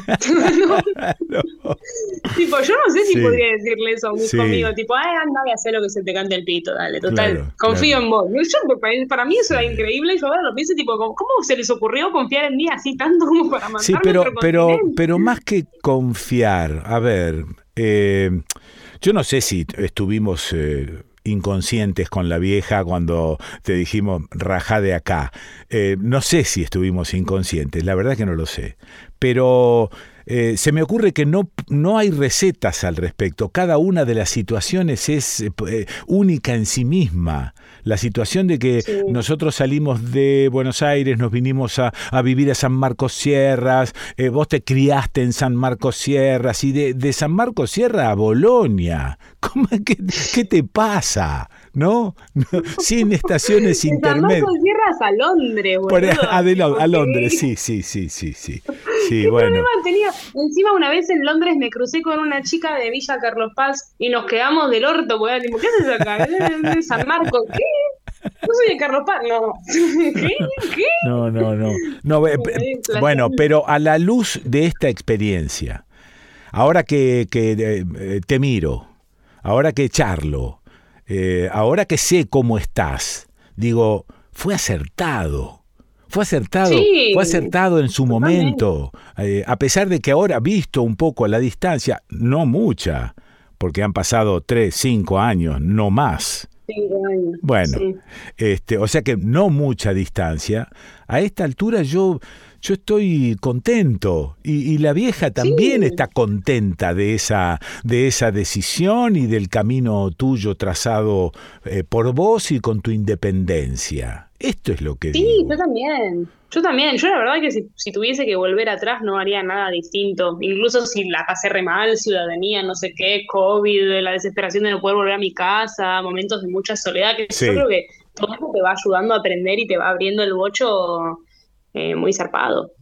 Y, es- y esto eh, de alguna manera también te ayuda a tener eh, mayor eh, dosis de confianza en el camino que está por delante. Y a medida que vas creciendo, vas teniendo cada vez más confianza en, en tu posibilidad.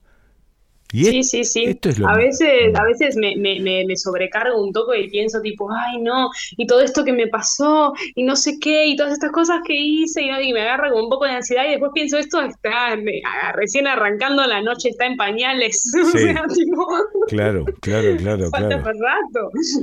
Así que ahí estoy. Che, y esta, esta, ¿Estabilidad? esta, no, estabilidad fue un chiste. no, fue, fue un chiste. Estabilidad fue un chiste. Eh, no, no, tu, tu autopercepción, em, la a la distancia, digo, ¿no? La facilidad con la que ad- te adaptaste a tu nueva autopercepción. Digo, esto también tiene que ver con esa maduración, ¿o no? Sí, sí, sí, sí, totalmente. Además, estar en un continente donde, porque incluso si hace tres años que estás, Sí. no viviste toda la vida en un lugar, no es que te conoce mucha gente. Yo tuve la hermosa oportunidad de transicionar a nivel de género, a nivel personal, en un lugar donde recién estaba empezando a conocer a la gente. Ah, Tipo, la gente que hoy tengo, que son mis mejores amigos ya hace tres años, Sí.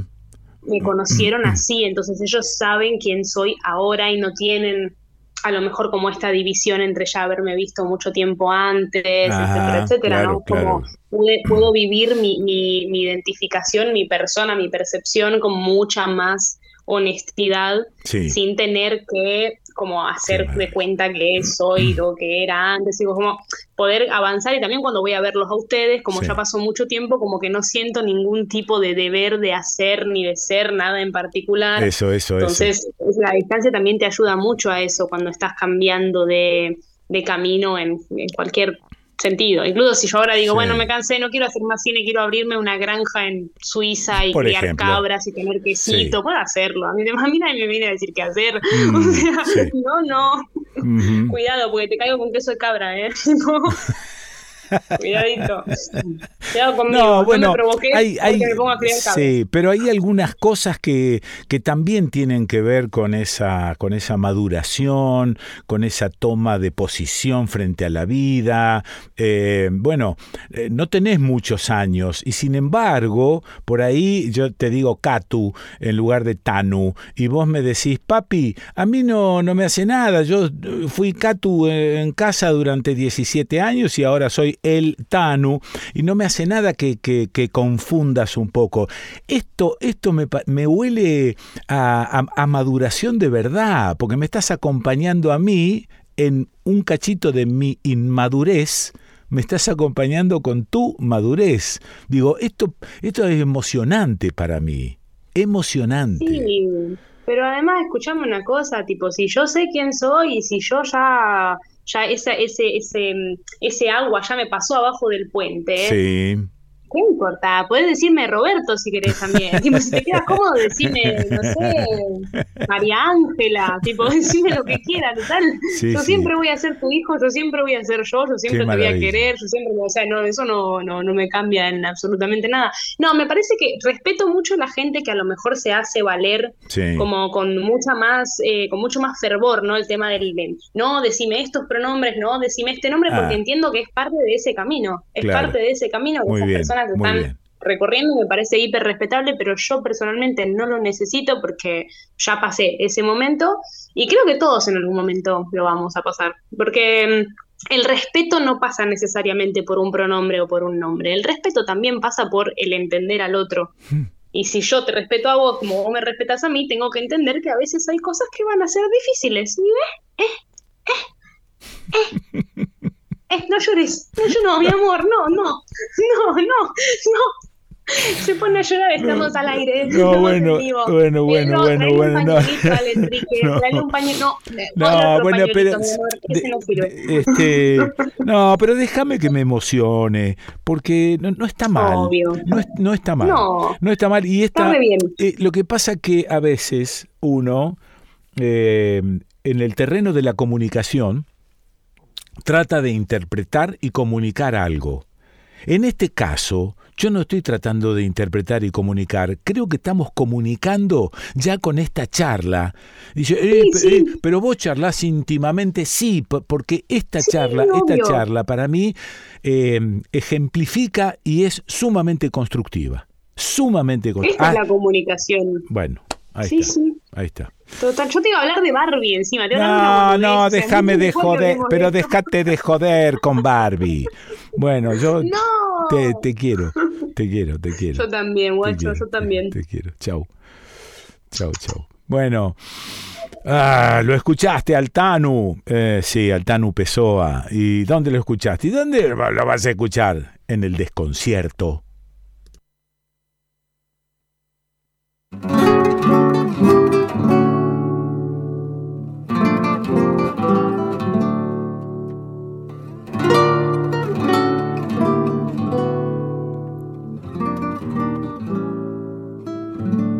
Este es Carlos Moscardini.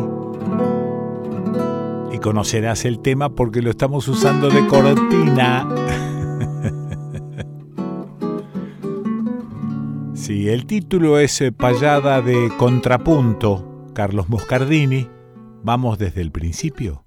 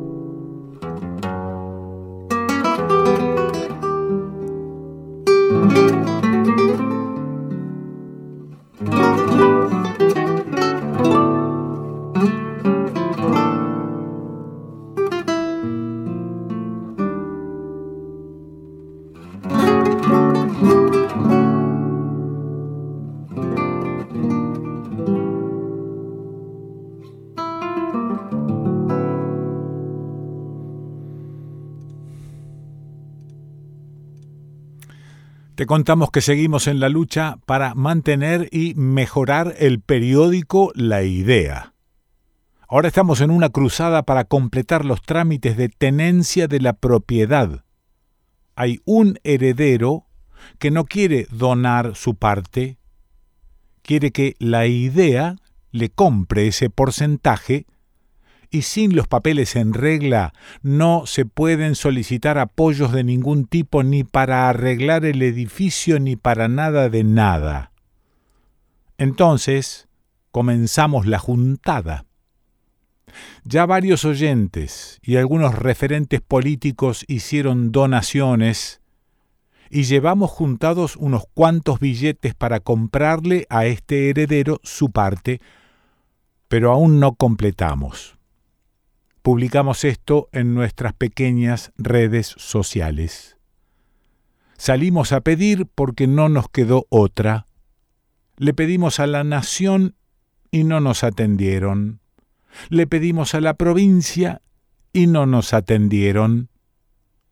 Ahora volvemos a las bases, porque creemos que podremos hacerlo nosotros los que creemos en los patrimonios, en nuestra historia y en la necesidad de cuidarla.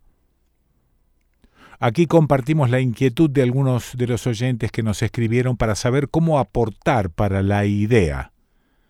Les recordamos que para esto nos escriban por mail a el desconcierto de gmail.com. Cristian Sanni, Z-N, desde Rosario lo saludo primero como ciudadano del mundo, segundo como hincha de Central y tercero como amante del querido San Marcos Sierras, localidad en la que suelo vacacionar el 90% de las veces que puedo con mi familia. Quisiera colaborar con el periódico La Idea. Vi su posteo en Instagram. Usted me dice de qué manera se puede hacer. Finalmente, y ya que tengo el lujo de comunicarme con usted, no quisiera despedirme sin antes mencionarle que el timbre de su voz es extraordinario. Yo no sabía que cuando escuchaba la FM TL 105, la voz de la ciudad pasa por acá era la suya. Qué gran recuerdo, Quique. Espero que siga haciendo radio muchos años más. Ana Micheletti, te sigo en Instagram. También me he hospedado hace bastante en tu hermosa hostería, voy seguido a San Marcos al hermoso Quilpo. Soy criada en Córdoba y en esos paisajes quiero ayudar como se pueda y desde las bases, que es la tierra, siempre. Contá con mi ayuda. ¿Me dirás cómo se puede ayudar? Saludos. El Polo Martí. Quique querido quiso la vida, Marciali más aún que nos conociéramos hace ya varios años en Mendoza, junto a Leda y queridos amigos, disfrutando un puchero que el Jorgito Marciali hizo, como todo, con todo su corazón. Ahora leyendo los posteos de Claudio Korenblit, me entero de la idea y me emociona porque soy imprentero. En mi casa natal, de Colón, entre ríos, funcionaba Tribuna, la imprenta familiar, que publicaba el periódico de ese mismo nombre. Aquí una historia por si querés pispear, folcloreimaginario.com.ar. Estoy a disposición para ayudar en lo que sugieran y pueda. Ojalá estuviera ahí y me pongo con el componedor. Fuerte abrazo. Humberto Tumini. Ahí mandé mi aporte a la base de Buenos Aires Muchos besos y fuerza. Antonio Bonfatti. Puedo contribuir, pasame datos de a quién le entrego aquí en Rosario. Mauricio Balica. Aporte entregado en la base de Ciudad de Buenos Aires. si querés sumarte a los mecenas de la idea, escribinos por mail a el desconcierto de Quique Pessoa arroba gmail. El desconcierto de Quique Pessoa arroba gmail.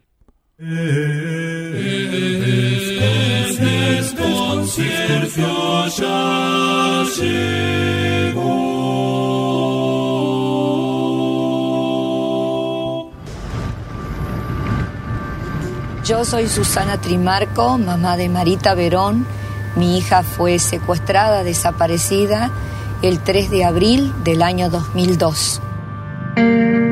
La hirieron con un revólver y la llevaron.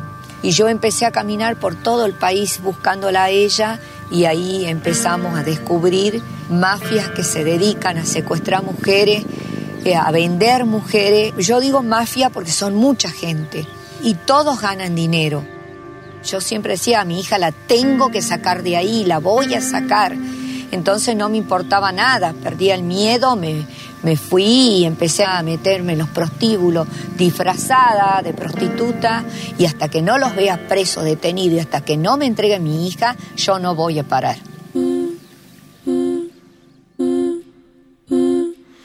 Mi hija salió para irse al hospital y me dijo, mamá, voy, vuelvo me iré a demorar una hora. Fuimos de nuevo al hospital, empezamos a buscarla por, por las calles alternativas, que ella podía volver a mi casa, porque yo vivo seis cuadras. Eh, no aparecía por ningún lado. Fuimos a la comisaría para poner la denuncia. El, el, policía no me quería tomar la denuncia porque decía que mi hija era mayor de edad y que capaz que se habrá ido por ahí, que esto, que aquello, ponían miles de trabas para no tomar la denuncia. Se ve que, que ha sido un secuestro programado de esta mafia que se dedica al delito de trata de personas.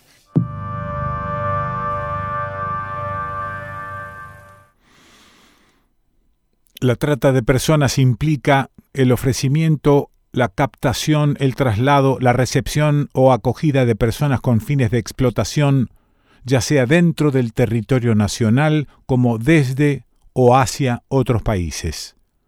La trata de personas es un delito sin importar si hay consentimiento o no de la víctima. Este delito constituye una de las más graves violaciones a los derechos humanos, ya que su finalidad es la obtención de una ganancia a costa de considerar a las personas como mercancías, afectando su dignidad, integridad y libertad. Susana Trimarco, madre de María de los Ángeles Verón, confirmó el miércoles pasado la existencia de una carpeta con imágenes del cuerpo sin vida de su hija. Marita, como era conocida la joven, fue secuestrada a los 23 años en abril de 2002 en la provincia de Tucumán por una red de trata de personas. La mamá de Marita mencionó la existencia de una carpeta con fotografías que prueban que el cuerpo sin vida de Marita estuvo en la clínica Luz Médica, una institución privada del sindicato Luz y Fuerza de Tucumán. Las fotos se incluyeron en una carpeta que se utilizó para extorsionar al responsable del centro de salud, un gremialista, explicó el abogado José Dantona. Esta novedad no implica un giro en la hipótesis que continúa siendo el secuestro de parte de una red de trata de personas. Acá no hay ningún giro, hay una investigación que por el momento puede complejizarse.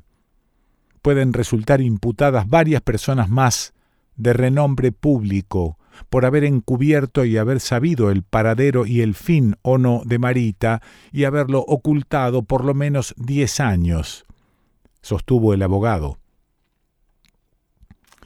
En nuestro país casi el 36% de las personas rescatadas son víctimas de situaciones de explotación laboral. La información es una herramienta clave para la prevención de este delito. Para visibilizar la problemática, todos los 30 de julio se lleva a cabo el Día Mundial contra la Trata de Personas. Si conoces alguna situación de trata de personas, podés hacer la denuncia llamando a la línea 145. Todos los llamados efectuados a la línea telefónica gratuita 145 son atendidos por profesionales capacitados del Programa Nacional de Rescate y Acompañamiento a las Personas Damnificadas por el delito de trata de personas que administra la central de recepción de denuncias provenientes de todo el país. La denuncia puede ser anónima.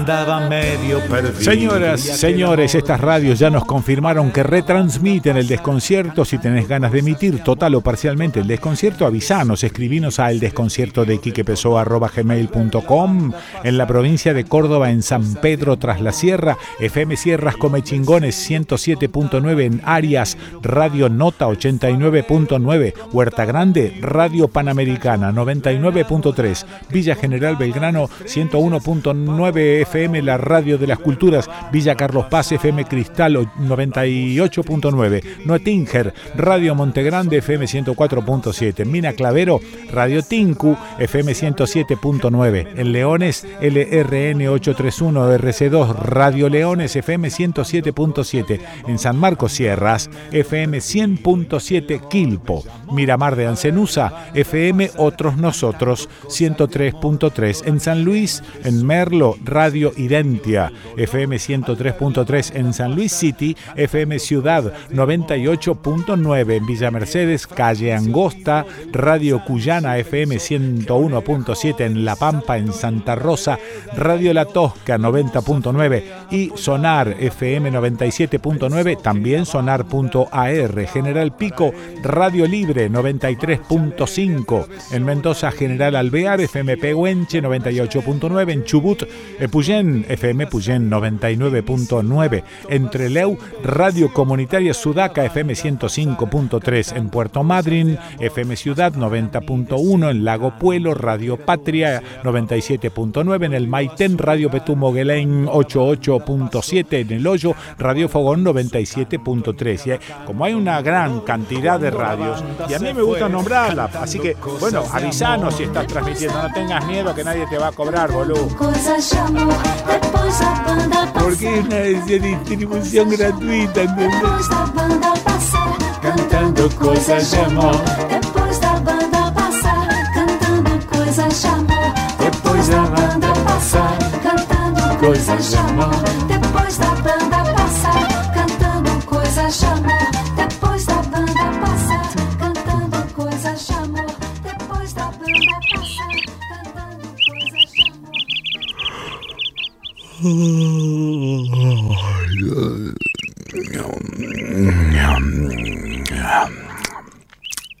Hostería La Merced.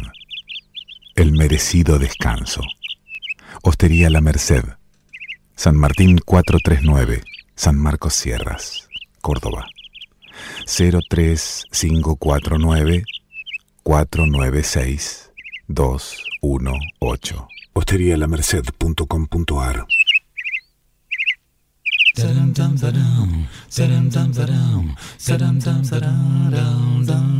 Veleda conoce y respeta el vínculo que existe entre el ser humano y la naturaleza. Por eso, desde 1921, trabaja con plantas medicinales para crear sus cosméticos y medicina antroposófica, respondiendo a una necesidad específica. Los productos Veleda le devuelven la armonía al alma, al cuerpo y al espíritu. Ingredientes naturales, sin fragancias, conservantes o colorantes sintéticos, no testeado en animales. Veleda, cosmética natural y orgánica certificada. Podés comprar online con envíos a todo el país en www.veleda.com.ar. Seguinos en Facebook, arroba Veleda, y en Instagram, arroba Veleda ARG. Veleda, 100 años en armonía con el ser humano y la naturaleza.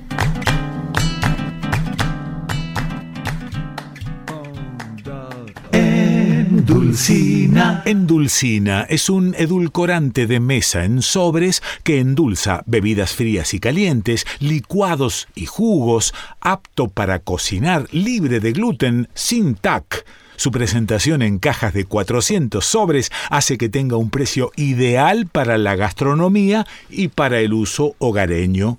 www.endulcina.com.ar Con Endulcina podés endulzar todo lo que te imagines. Endulcina. Fa, fa, fa, fa, fa, fa, fa, fa. Hola, Kikito, te estamos llamando. No, no, no, mandando mail, facebookeando, tuiteando, whatsappeando. Queremos jugar. Fa, fa, fa, fa, fa, fa. Bueno, a ver, espérate un cachito, porque son estos algunos de los oyentes que nos escribieron por mail y en las plataformas habilitadas para ello. Florencia Weiss, emocionades todes con vos, Quique. Es una alegría tan única que a veces la palabra alegría queda chica. Gracias por la entrevista a Diego Genú. Mariana Moffa, Dopia F, cuánta emoción, gracias, gracias abuelas. Eh, Graciela Casali, pienso que los Santucho se jugaron la vida por sus ideales, como lo hizo el Che Guevara y tantos otros. Todo mi respeto y admiración para ellos. Guillermo Cerneux, hermosa versión de La Humilde por Marcelo Lamea. Si no lo conocías, Quique, deberías escucharlo junto a su hermano Hugo. Son unos guitarristas geniales. Eh, gracias, Guillermo. Creo que lo conocí porque me enviaste un tema a través de un mail, si no me equivoco. Estimado Guillermo Cerneux, Marcelo de la Mea, maravilla. Osvaldo Guillermo Santalices, querido Quique, mi mamá me decía, nunca te olvides que te parió una mujer y a una mujer no se le pega ni con el pétalo de una flor. Amalia García, gracias a la tía, ahora voy a empezar a buscar los canales universitarios, no tenía idea de que existieran. Gracias por esta nota. La producción a cota presurosa se refiere a la columna de María Iribarren en la que habla de los canales alternativos de TV y las radios universitarias. Fernanda Rodríguez Quique en Córdoba están los SRT, trabajadores y trabajadoras de los medios de comunicación de las universidades. También los hay en muchas provincias. Necesitamos que divulguen esas presencias. Agradezco que lo hayan hecho en el desconcierto. Graciela Orsini, gracias Quique. Jorgelina Paredes, me muero, maravillosa la columna de la tía. Déjala contar, dale minutos que me divierte mucho, un aire de alegría escucharles juntos, pero además un manojo de info que me anoté en el recetario de cocina para pasarme a la compu y olvidarme de las tetas de C5N y de Rolando Graña, que nunca lo nombrás y es otro de la lista. Marcela Moreno, qué peleador, don Pessoa, ¿eh? La producción acota presurosa se refiere a la columna de la tía María Iribarren. Florencia Páez Andrada, aquí que no se puede acceder a la página del desconcierto para descargar los programas. La producción vuelve a acotar presurosa. Hablamos con Adrián Badino, quien nos provee de, nos, ¿qué? nos provee de manera gratuita el streaming y tuvo problemas con sus servidores. Suponemos que a la tarde ya pudiste bajar las notas. Acordate que también están subidas a YouTube cada nota y también los eh, programas enteros. Bueno, ¿qué más? Nora das Biagio. No, Quique, no uses la palabra descompensación que trae mala suerte. Vamos, Quiquito, que sacaremos este país adelante, cueste lo que cueste. Feliz cumpleaños, querido. Eh, puede haber... Puede, uy, la, la recuerdo a tu querida suegrita. Ella estaba en la Merced. Besos a Leda. Eh, Graciela Casali, hola Kikito. Para entender la muerte te recomiendo el cuento La muerte de Iván Illich de Tolstoy. Además de ser un excelente cuento, no es dramático y hace que uno le llegue a tener menos miedo. Carlos Freige, hola Quique, más allá de cómo te definas, lo que noto es una cierta nostalgia, tal vez de experiencia de vida, tal vez de una fe latente. La Iglesia somos los bautizados, no las superestructuras. La Iglesia es la comunidad, que es el cofre de las experiencias vividas y en su ausencia la causa de nuestra nostalgia, porque en la comunidad vive Dios.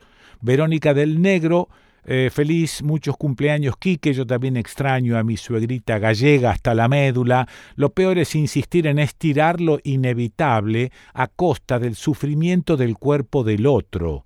El poder de la palabra es inducir a razonar con otras opiniones, no impedir que salgas de tu casa a votar tranquilo. Marcelo Ledesma, ¿verdad, Verónica? Gracias por abrirme el melón, pero para mí votar es una fiesta y no me gusta que me cuestiones este pequeño engaño que me hago. No quiero ofender y banco a Quique.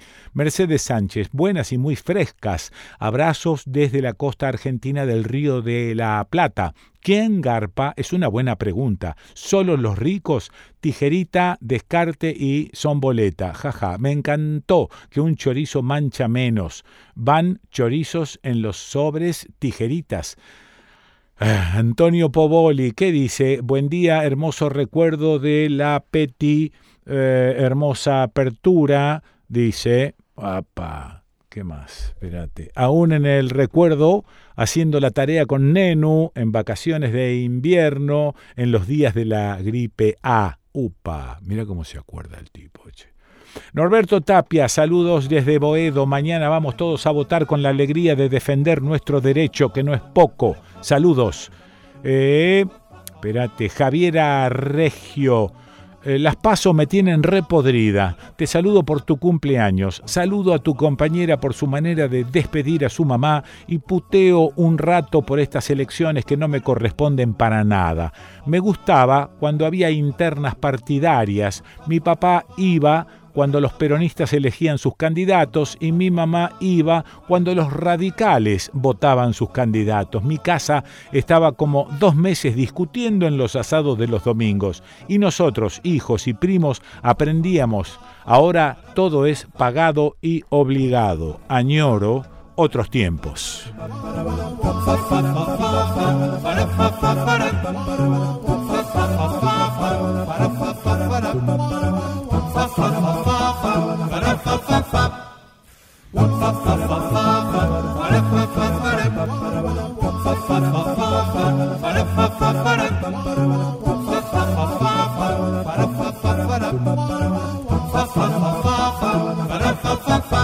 Estaba pensando, en realidad no estaba pensando, estaba recordando algunas cosas de mi colegio secundario. Esto sucedió en el siglo XII, pero no importa, da la impresión que hay algunos autores de algunos libros de estudio que han seguido impertérritos su carrera sin que nadie los pare, sin que nadie los critique. Por ahí con el tiempo dijimos, che, bueno, esto de la historia de Mitre, ¿será todo verdad o será un invento para, no sé, para formar una nación, para forjar un patriotismo? Bueno, no lo sé, no estoy seguro de esto, pero sí estoy seguro que las historias que yo estudié, por ejemplo la de Astolfi, no tenía el más mínimo sentido crítico con nada. Entonces, estudiábamos como loritos, eh, repetíamos como loritos y tampoco analizábamos porque no nos enseñaban a analizar. Uy, mira quién viene ahí, pero justamente estoy hablando de estos temas y le veo el chambergo allá eh, recortándose contra la lomita y ahí viene el tipo, con, viene con el alazán fazón, un caballo enorme y maravilloso. Bueno, eh, y el tipo viene con su este, tabla de surf y allí está y claro, le veo le veo el cham, le veo el chambergo al tipo a PC don Leguizamón no le tenga miedo a los perros que son capones bueno ¿cómo estás? decime cómo estás primero Estoy muy bien con mi chambergo acá. Ah, qué bonito. siglo XIX. Sí, sí, es un, es un chambergo de tres puntas. ¿no? Claro, cuando Belgrano, cuando Belgrano iba a las fiestas iba con este, con su saco verde. Un tricornio. muy galán. Un tricornio. Ahí lo tenés, un tricornio. Lo, tengo en mi biblioteca siempre. Bueno, ¿qué decís de esto que acabo de decir de, de, Astolfi? No sé si Ibáñez y algunos otros nombres que por ahí se me escapan. ¿Qué decís de eso? Mirá, entonces, vos manejás eh, un libro eh, que se titula Historia Argentina y es de Ibáñez. Bueno, este libro, ¿Qué, qué, qué significa? ¿Qué hizo la, la, gente que estudió con esto? ¿Tuvo algún espíritu crítico respecto a la historia? Voy a ser sincero, eh, la destruyó a la gente. Ah. Este es un libro de 1969, es una primera edición de 1969. Una vez hemos hablado con vos hace tiempo y lo había encontrado en perdido en la biblioteca de mi abuela y me lo traje porque esto tiene, los tengo que tener. Sí, no, sí. las destruyó porque vos fíjate, Ibáñez sería una especie de eh, de esos griegos que dominaban todo el universo, porque vos abrís el libro y te dicen que Ibáñez escribió historia antigua y medieval, historia moderna y contemporánea, historia latinoamericana, historia de las instituciones, historia de la Argentina, historia de Suecia, historia... o sea, viajó por el mundo Ibáñez. Sí, y, escribió y él era toda la verdad. Exactamente, eh, sí. Tanto el, el Dastolfi también, me acuerdo, lo, citaba mi, papá.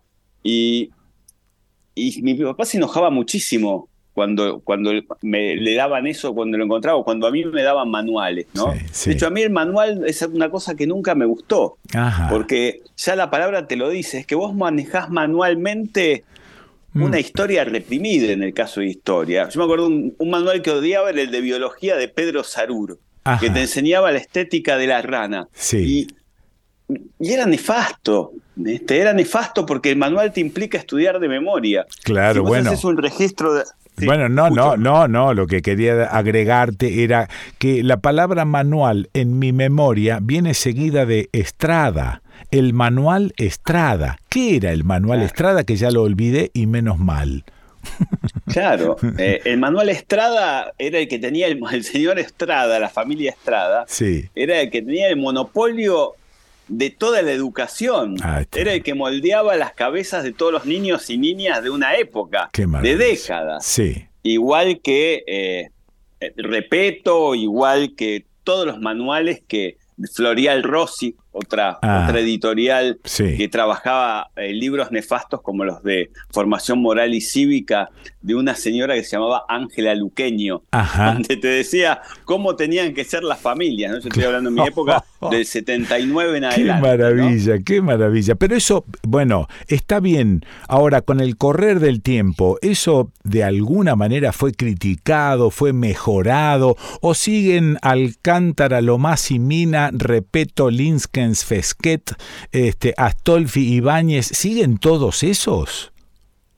No siguen esos, pero eh, se modernizaron, pero hay otro tipo de manuales, ¿viste? Ah. Que siguen estando. Sí. Yo a veces veo manuales de colegio y decís, basta del manual, vamos a las fuentes, vamos. Hay historiadores, por ejemplo, yo me acuerdo, el primer historiador que conocí por mi abuela fue Ricardo Rojas, el santo de la espada de San Martín, que me maravilló y obviamente fue prohibido mucho tiempo por Onganí y Lanuse, ¿no? Ah, sí. Eh, porque te contaban la historia, pero también te decían lo que le pasaba a estos hombres y mujeres. ¿viste? Ajá. San Martín iba al baño, San Martín podía vomitar. Claro, ¿sí? sí, Eh, sí, sí. Belgrano podía dejar a su hijo Pedro a Rosas y decirle, me voy con mi mujer a pelear al norte y después que, que sea lo que sea. Ok. ¿sí? ok. Eh, la historia tiene su línea, ¿no? Donde no podemos escapar, porque si no estaríamos en el túnel del tiempo, eh, donde te dice, tal fecha pasó tal cosa, perfecto, eso es inamovible, porque sabemos que el 9 de julio supuestamente se juró la independencia, pero dos meses después nos enteramos porque venía un chasqui ahí a San Telmo, al hueco del Alto Pueyrredón, Sí. que estaba el... Era donde se recibían las noticias y nos enterábamos y de ahí partía Mendoza y San Martín podía hacer el cruce. Ah. Pero en el, en el mientras tanto, Quique, ¿Qué le pasaba a San Martín? ¿Qué le pasaba a Mariquita Sánchez de Thompson? ¿Qué le pasaba a Urquiza cuando estaba tocando el piano y lo estaban por matar cuando llegaban eh, Mm, la banda opositora? mm, Eso no lo cuentan. ¿sí? Eh, estamos acostumbrados por estos manuales a tener, por ejemplo, lo abrís y ves cómo se ve historia. El directorio de la independencia, la revolución de octubre, los actos de gobierno, son palabras, datos, palabras, datos. Pero las personas, ¿sí? Ajá.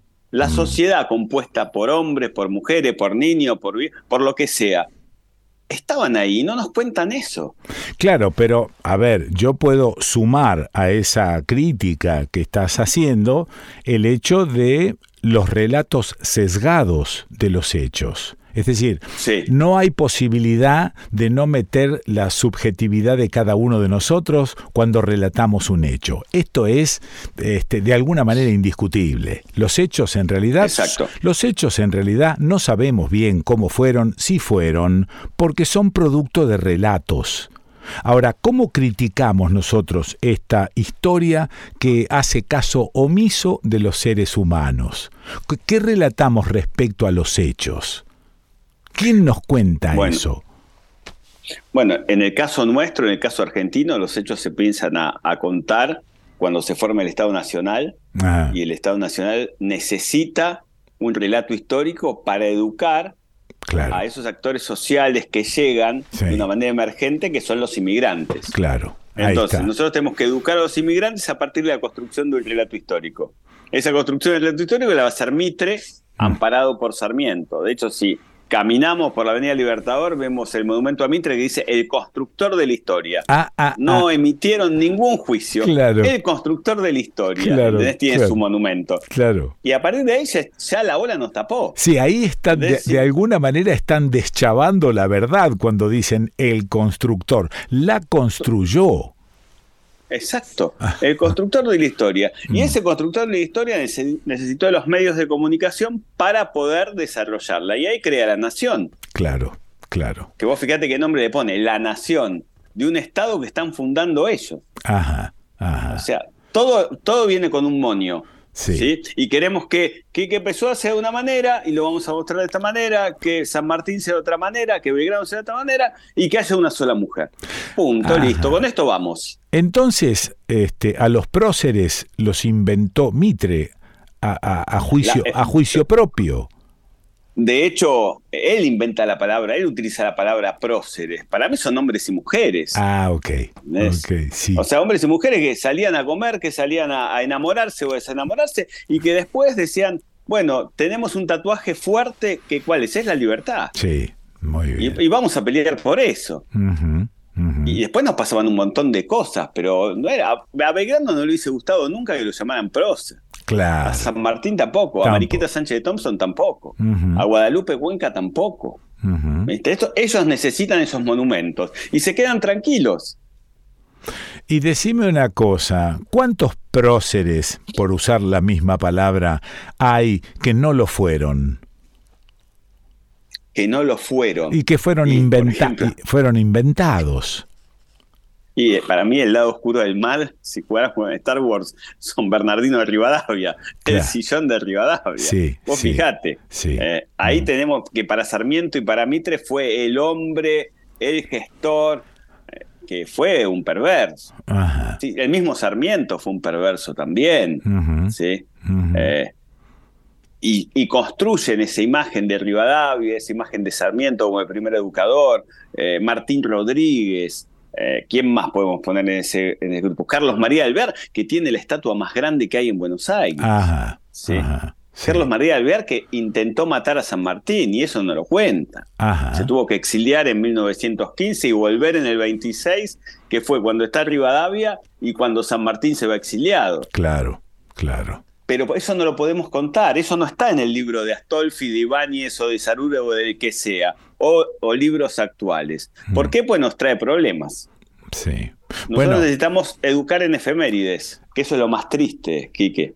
¿qué sería esto? ¿Fijar fechas, festejar fechas, festejar o este, homenajear algunas fechas, recordarlas? Eso es, eso es ¿Cómo? efemérides.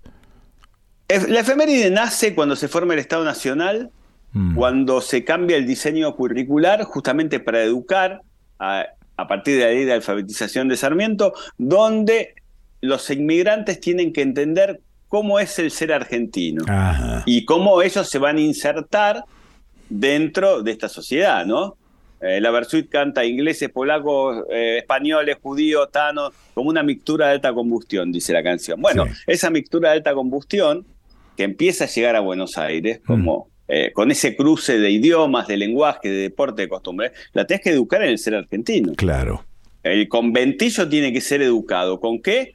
Con hombres y una mujer que marcaron el destino. Mariquita cantó el himno, apréndanlo, pero no contamos la Mariquita que salvó a todos los, los perseguidos por Rosas y que se iban a Montevideo. Ajá. O la Mariquita que de- debatía eh, todos los temas constitucionales con Juan Bautista Alberdi.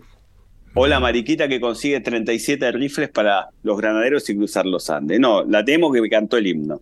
Listo. Belgrano es el que creó la bandera. Punto. Belgrano tiene un problema grande con ellos, pues Belgrano es el que crea las primeras escuelas. Pero si el que crea las escuelas es Sarmiento. Y si te lo hago más, más picante, se lleva Mariano Moreno. Celebramos el Día del Periodista por Mariano Moreno, pero Mariano Moreno es el secretario de la Junta. Claro. Mariano Moreno mandó a fusilar a Liniers, Mariano Moreno mandó a fusilar a los seis patricios que se levantaron apoyando a Saber y le dijo a Belgrano, vos hacete cargo del ejército del norte. Claro, ni siquiera se lo menciona a Mariano Moreno como un revolucionario. Mariano Moreno era jacobino, se sentaba a la mesa con Danton, con Robespierre, con vos y conmigo y te decía, el contrato social habla de la bondad originaria, habla que las personas tienen que tener una equidad y pueden aceptar la diversidad. Eso es. Pero no queremos ese Moreno. Queremos ese Moreno que piensa, Sí. el dibujo de Subercaso. Sí, ¿Entendés? sí. Que funda la Por eso Gaceta. lo matan. Claro, que funda la Gaceta y que lo matan en alta mar. Y el que funda, la funda la Gaceta con una mujer, con Guadalupe Cuenca, Ah. digámoslo. Las cartas de Guadalupe Cuenca, que son ideales para estudiar, y no sé por qué corno no las dan en el colegio Sí. o en ningún lado, Mm. son las que reconstruyen todo de Buenos Aires, desde el año de la Revolución hasta las primeras batallas de San Martín, Mm. desde la vida cotidiana, ahí se editorializa. Ujú. ¿sí? Y cuesta a la gente, parece chiquita, de- entender que ella era la que editorializaba, ella lo ayudó a Mariano Moreno a traducir del francés al, al español el contrato social. Eso, eso. Y qué poco hablamos del contrato social de Rousseau Sí. en épocas de la Revolución de Mayo. Eh, El otro día hacía un ejercicio en la universidad, en mi curso, que son todos chicos que vienen del secundario y vienen a entrar al CBC. Vamos a hablar un poco de Mayo. ¿Qué pasó? Y te miran. Se saben de nombre de memoria Mm. todos los que participaron en la Junta, pero no saben qué hicieron. ¿Qué hicieron? No, Claro. tien- no tienen piernas. Y ese es el problema del bronce. Es el problema del, del prócer. Es un bronce que si vos lo golpeás es hueco. Eso es. Abrilo como el huevo de Pascua y contame lo que hay. Ahora, ¿qué pasa en el sistema educativo? Que todo esto que venís contándome desde hace un rato eh, no, se, no se plasma en la enseñanza primaria, secundaria, universitaria. ¿Qué es lo que pasa? ¿Qué es, ¿Cuál es el problema de revisar la historia? Justamente eso te, eh, te haría la, la contrapregunta. ¿Por qué es un problema revisar la historia? Ah, no? claro, ah, claro. y, y- y tiene mucho que ver con las distintas gestiones. Eh, Mm. Desde Sarmiento en adelante, cualquiera el que sea, eh, ¿a quién le cae bien San Martín o por qué o qué no decimos de San Martín que puede quedar mal en nuestra gestión? Eso es. Y ni hablar, eh, nosotros lo insisto siempre y se lo digo a mis alumnos, somos una democracia de 40 años recién. Si pensamos las los distintos cortes institucionales que hubo y las democracias restringidas también, Sí. Fíjate lo que pasó con quién inauguraba en una uno de Belgrano o quién inauguraba uno de San Martín. Mm. Pero ninguno inauguró una de Mariquita Sánchez de Thompson. Es Claro, más, claro. en la casa de Mariquita Sánchez de Thompson hay un mostazo, una casa de hamburguesas, obviamente, ni una placa. Sí, sí, es verdad, es verdad. Bueno, ¿Entendés? y no lo analizamos, Sí. no lo, no lo Mm. pensamos. Lo pensamos para. Nos conviene y nos deja tranquilo hacer el acto. ah, claro. Hacemos el acto, listo, Sí. lo tocamos. Sí, sí. Pero sí. esa historia que es tan rica, la del siglo XIX, la empezamos a ver a partir de 1880 en, Ajá. en lo que es el secundario, Mm. a partir de la formación del Estado Nacional. No vemos lo que pasó antes. Está en los actos, te dicen. Claro. La primaria lo ve y acá lo volvemos a retocar y hacemos alguna actividad cuando está el acto. Lo resignificamos. Che, y los Pero libros. dale, bajate. Los libros que se están utilizando hoy, yo hace muchos años que no piso una escuela, pero digo, los, Sí. li- los libros que se están utilizando hoy, ¿continúan más o menos de la misma manera? ¿Hay alguno que se atrevió a sacar los pies del plato? ¿Hay, hay algún proceso educativo que se ha vuelto un poco más crítico, que nos ayude a pensar?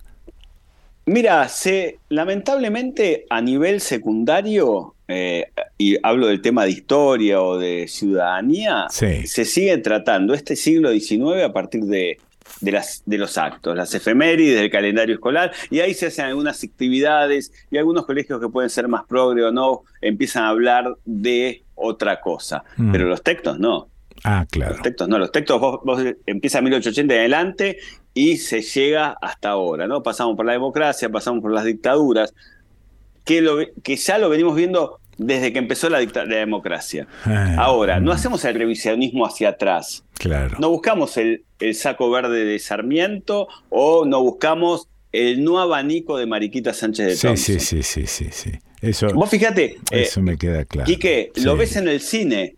Eh, ¿Cuántas películas? Lo hemos hablado con vos infinitas veces. ¿Cuántas películas de cine del siglo XIX tenemos? Ninguna, hay dos. Ajá. El Santo de la Espada, el Sí, Cruce sí. de los Andes, Bajo el signo de la patria. Eh. No hay una de la Revolución de Mayo. Claro, más vale no meterse Porque- con eso. Eh, eh, claro, ¿entendés? Filmamos una de la Revolución de Mayo y tenemos que hablar de Castelli, que era un orador. Era- Eso. para algunos sería el, era peor que los que oraban en las tullerías en la Revolución Francesa. Sí. Pero era lo mismo, Sí. porque es un espejo la Revolución Francesa. Charlie dice, cerca de la Revolución el pueblo tiene hambre, y claro que tenía hambre. Bueno, Y no. claro que había ver, esclavos. no, eh, eh, para. No sé si para redondear. No nos hemos metido lo suficiente con el tema educativo, ni siquiera en democracia. No, obvio, nos metemos en lo contemporáneo, porque es más fácil, porque está más Claro, cerca. Claro, claro. Está mucho más cerca. Eh, Mm. ¿Cuántos van al Museo de Historia Nacional? Mm, Y si paso cerca, entro.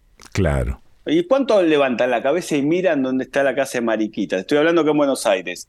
¿Y cuántos entran? El Cabildo y voy el 25 de mayo porque está bueno ir. Ajá. Pero basta, y volvemos a lo mismo. Sí. Y Belgrano ahí voy a la Basílica de Santo Domingo, que están las banderas, está enterrado ahí el en junio. Listo, y en el medio nada, Belgrano mira desde arriba, como diciendo gracias, Sí. muchachos, por ignorarme, ¿no? Bueno, eh, vuelvo a una exclamación que estoy diciendo en los últimos tiempos y que, que tiene que ver con esta relación con una realidad que es la que por ahí vemos vos y yo y que es ¿por qué va a ser distinto? ¿Por qué eh, la educación va a estar a salvo de todas las otras calamidades que nos están pasando como país, como democracia y hasta te diría que hay alguien que me dijo el otro día, bueno, esto no es una democracia, esto es un Estado de Derecho un cachito, es un poquitito de Estado de Derecho, pero democracia. Y la verdad es que, bueno, eh, no sé cuál es la solución, ni te pido recetas. Solo me conformo con que puedas contarme estas cosas y develarme algunas cuestiones que parecen medio misteriosas y que nadie ahonda en ellas. Totalmente, pero sabes que a veces cuando doy una charla o cuando o cuando comento en clase todo esto, la gente se interesa. Sí. Dice, pero yo no sabía eso. ¿Pero cómo? Y, pero pasó, pero ¿y por qué no me lo contaron? Y ahí está, ¿y por qué Sí, no me lo sí, contaron? ¿Y por qué no lo vi en el colegio? A mí en el colegio no me lo dieron así. Sí. sí, a mí me vestían de tal cosa. A mí me Mm. pintaban de negra y no me decían que había esclavismo en Buenos Aires. Claro, claro. ¿Entendés? Entonces ahí está. Claro. Ahí está el Está problema. bien, y cuando bien. empezás a buscar libros, o la campaña del desierto, Sí. ¿cuánto vimos de la campaña del desierto? Mm, Nada. Nada. Hablamos de listo, campaña del desierto quedó ahí, por eso vinieron los inmigrantes, te dicen. Listo. Y nos sacamos el problema del- Sí, sí, sí, está bien. encima. está bien, bueno. Indios, ejército y frontera, un problema enorme para, para la educación. Bueno. ¿Cómo lo explicas? demasiado dato para una sola entrevista. Eh, subite, subite, subite a la Lazán Fazón, este, ponete ahí el, el- el tricornio ese que usás. Acá. Dale. Lo tenemos acá. Bueno, eh, gracias. Muchas gracias. No, por favor. Muchas gracias. Gracias por convocarme siempre, Quique. Sí. Vos sabés que acá estamos. Y ahora nos vemos la cara. que Está buenísimo, está buenísimo. Bueno, yo te pedí que no hicieses alusión a que nos vemos la cara y vos decís, menos mal que nos vemos la cara. Entonces digo, que- Pero como diría Cerati, nos conocemos de otra época. qué bonito. Bueno, abrazo grande, súbase ahí a la San Fasón. Ahí está, el tipo se sube como corresponde. No, no es por el lado izquierdo. El animal no tiene ni lado izquierdo ni tiene lado derecho. Tiene lado de montar y lado del lazo. ¿Se entiende? Exacto. ¿Se entiende? Bueno, el tipo sube del lado de montar y ya lo veo, que se va perdiendo ahí en la lomita esa. Eh, Lo tapa la lomita, pero de a poquito lo va cortando como atajos de abajo. Bueno, lo escuchaste. A Martín Leguizamón. ¿Dónde? En el desconcierto.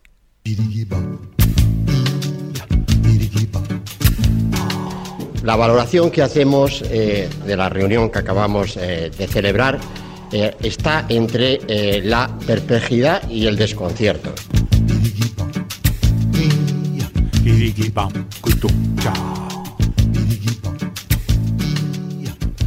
Como te dije, estuve tomando un café con Woody Allen. Lay that pistol down, babe, lay that pistol down.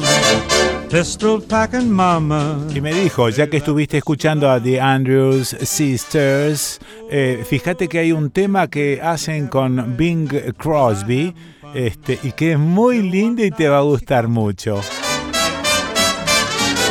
Lay that pistol down, babe, lay that pistol down.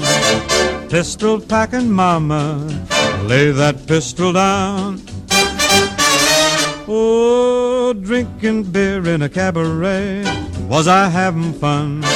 Until one night she caught me right, now I'm on the run. Oh, lay that pistol down, babe, lay that pistol down.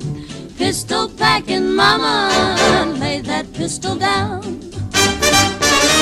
Oh, I see you every night, Bing, and I'll woo you every day. I'll be your regular mama, and I'll put that gun away. Oh, lay that pistol down, babe, lay that pistol down. Pistol packing mama, lay the thing down before it goes off and hurts somebody. Oh, she kicked out my windshield and she hit me over the head. She cussed and cried and said I'd lied and she wished that I was dead. Oh, lay that pistol down, babe, lay that pistol down.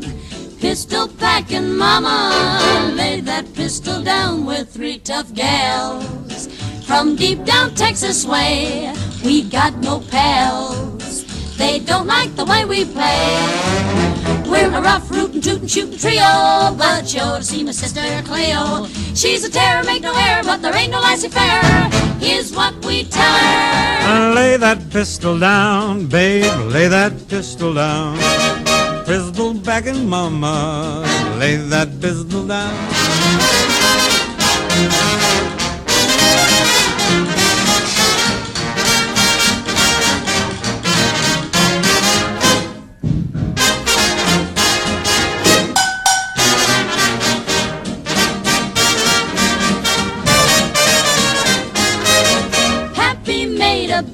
Corn, the revenuers came. The draw was slow, so now they know you can't do that to Maine. Oh, lay that pistol down, babe, lay that pistol down. Pistol packing mama, lay that pistol down. Oh, singing songs in a cabaret, was I having fun?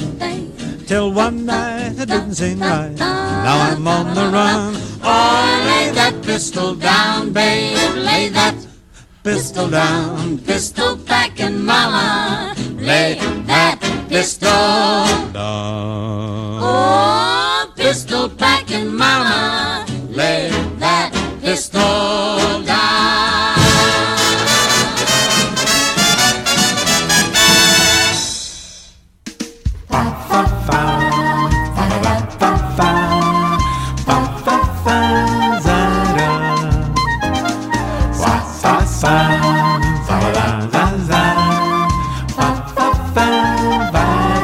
andaba Señoras y señores, estas radios nos fueron escribiendo contando que este año retransmiten el desconcierto y cada semana hay más. Si tenés ganas de emitir total o parcialmente el desconcierto, avisanos, escribinos a el desconcierto de gmail.com en la provincia de Santa Fe, en Venado Tuerto, FM Serena 102.1, Ercilia, FM Ercilia 92.5 en Gaboto, Vanguardia FM 101.7 en Baigorria, Radio City FM 103.5 y por la cadena regional provincia de Santa Fe en Alcorta FM 105.9, Santa Teresa FM 104.9, Bigand FM 94.3 en Juncal FM 107.9 en Máximo Paz FM 96.5 y La Voz de los Pueblos FM 89.3 en Pérez FM La 20, Suardi FM Oxígeno 101.1 Puerto General San Martín eh, FM Puerto 102.5 en San Jerónimo Norte,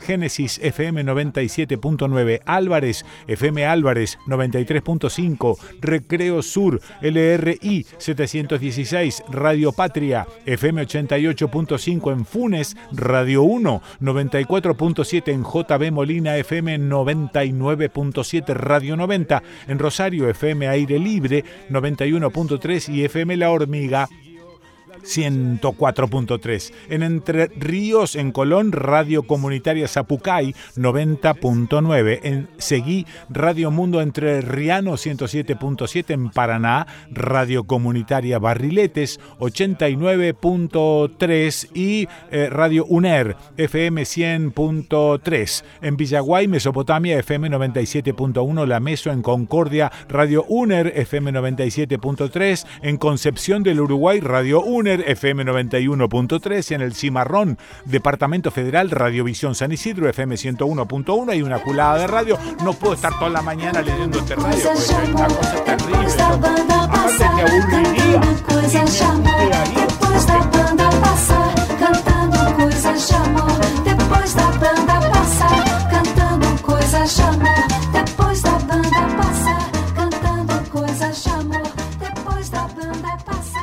Con esta cebadura no vamos para ningún lado. Hay que cambiar la hierba, hay que cambiar que el mate está lavado. Acompañá el proyecto YPA. Consumí yerba YPA. Encargala por teléfono al 011 4958 0679 o por mail info arroba ypa con j eh, gpa.com.ar info arroba ypa.com.ar en Facebook tienda YPA reclamando un precio más justo. El mate está lavado, compadre, el mate está lavado. En comunicaciones, idoneidad y experiencia son fundamentales. Enlaces de banda ancha para datos y telefonía, teleseñales y telecomandos, VHF, UHF, mantenimiento y servicio de redes y equipos de radiocomunicaciones. IJCB Comunicaciones de Voz y Datos. Montevideo 2455, Córdoba. 0351 727 8191 ijcbcorta arroba ijcbcorta.com Página en internet ijcbcorta.com Fa, fa, fa, fa, fa, fa, fa, fa. Hola, Kikito, te estamos llamando. No, no, no, mandando mail, facebookeando, tuiteando, whatsappeando. Queremos jugar. Sa, sa, sa, fa, fa, fa. Bueno, algunos de los oyentes que nos escribieron por mail y en las plataformas habilitadas para ello, Guillermo Cerneux, tengo un librito de Ale Raymond, algunas historias de la fauna microscópica, en la cual los tirurunes no han colonizado, por lo cual le pediré la publicación en la que se hallan, ojalá sean varias. Jorge Iovaldi, eh, bravo genio, por fin te escucho de nuevo desde Funes. Agustín Spallarosa, gracias Quique por el programa, lo disfruto mucho en partes mientras camino a la noche por las calles de mi pueblo en Jauregui.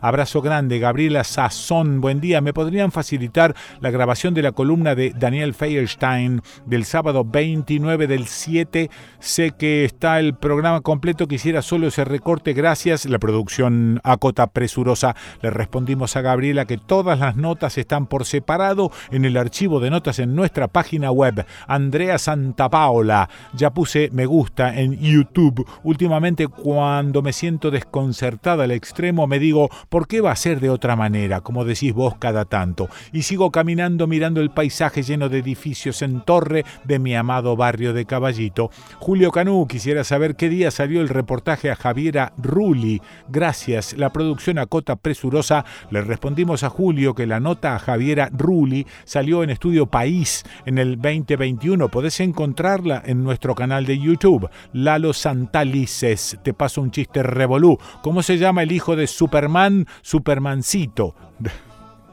Darío Miranda, Ernesto Tornquist puso guita para matar indios, o sea, financió la campaña del desierto. Luis Ferrari Paleo era común escuchar al peruano parlanchín Hugo Guerrero Martínez, que como alguien que conozco por ser frontal con sus decires, fue discutido y rajado de tantas radios. El negro decía entre la realidad y la ficción, que no te importe ser frontal. Nosotros en RMI, Radio Música Internacional, te bancamos. Fuera el desasosiego. Como el libro de Pessoa, Dopia S, pero con dos S.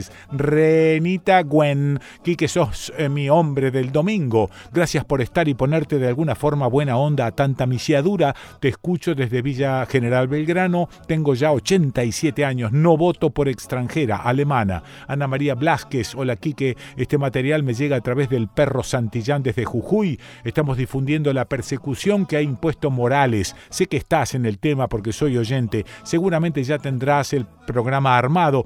Te dejo el contacto del perro por si es de tu interés, quizás lo tenés. Gracias, Quique. Hasta mañana.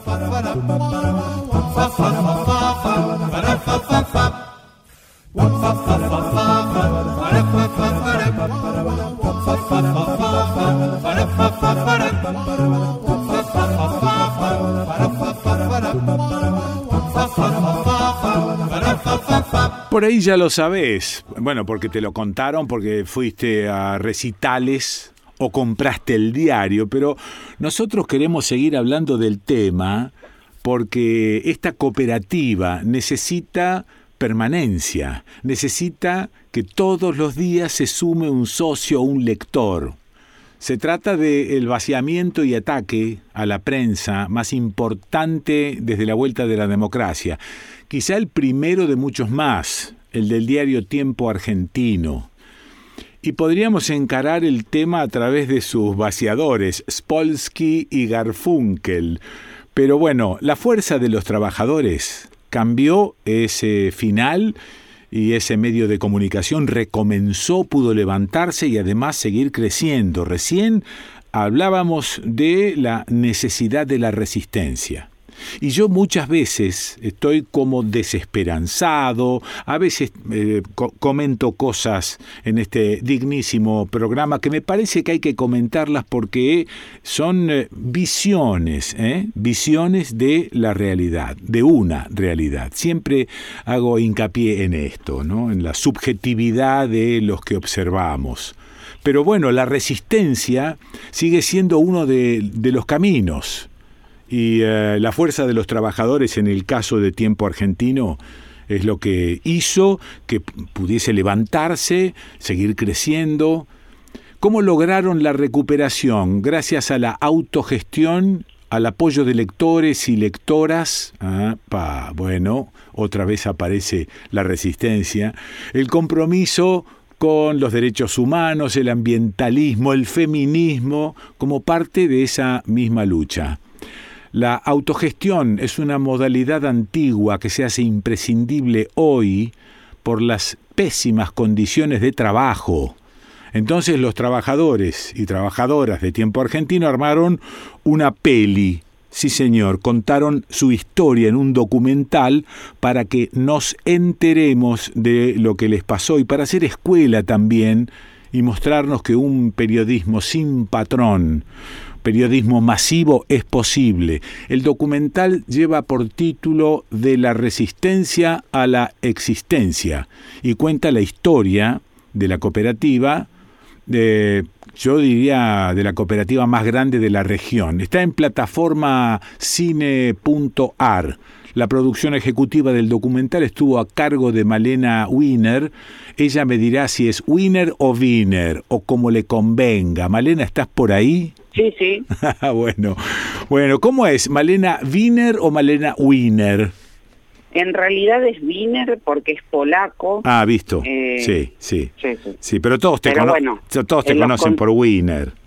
Sí, los consultorios médicos, Weiner, Wiener, como quieran. Yo me levanto en todo. Claro. bueno, a ver, contame cómo está ahora Tiempo Argentino y después vamos a hacer una revisioncita. Pero ahora, ¿cómo está? Bueno, ahora estamos con 87 fuentes de laburo manteniéndolas, ah, creciendo. Sí. Eh, lamentablemente solo en la web porque atrapados en el monopolio papel prensa no podemos proyectar crecimiento en más páginas o en algún otro día de salida, pero muy felices de incluso con, con haber podido convocar nuevos compañeros en áreas que en el histórico no existían. Cuando nosotros empezamos la recuperación, redes era tener Facebook nomás. Y ahora haber podido armar un equipo de redes y audiovisual que nos enorgullece mucho. O sea que, Malena, disminuye un poco el, habitual poderío de La Nación y Clarín con papel prensa, porque habiendo otras plataformas donde hacer un diario y estando consumiendo otras plataformas, bueno, se, se va reduciendo el tema del papel, la importancia es la manera de combatir un poco esto del monopolio y la llegada. Yo creo que igual estamos en un proceso de modificación de la comunicación donde aún falta que varias generaciones mm. eh, tengan una formación digital que permita que eso sea su vida cotidiana. Todavía hay muchísima gente que por su edad y por su formación incluso escolar con libros, sí lo digital es otra cosa, es un extra eh, y complementa, pero sí, ese es el camino hacia donde vamos y creo que es por donde hay que crecer. Entonces, no hay venta de diario papel. Eh, ¿Cómo ingresa un dinero para bancar a semejante cantidad de gente en esa cooperativa?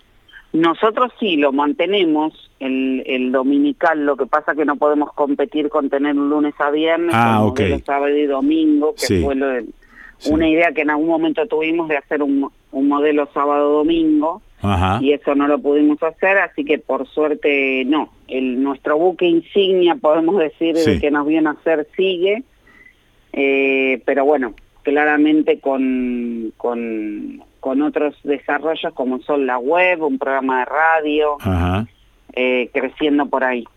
Bueno, pero el ingreso de dinero, ¿cómo se produce?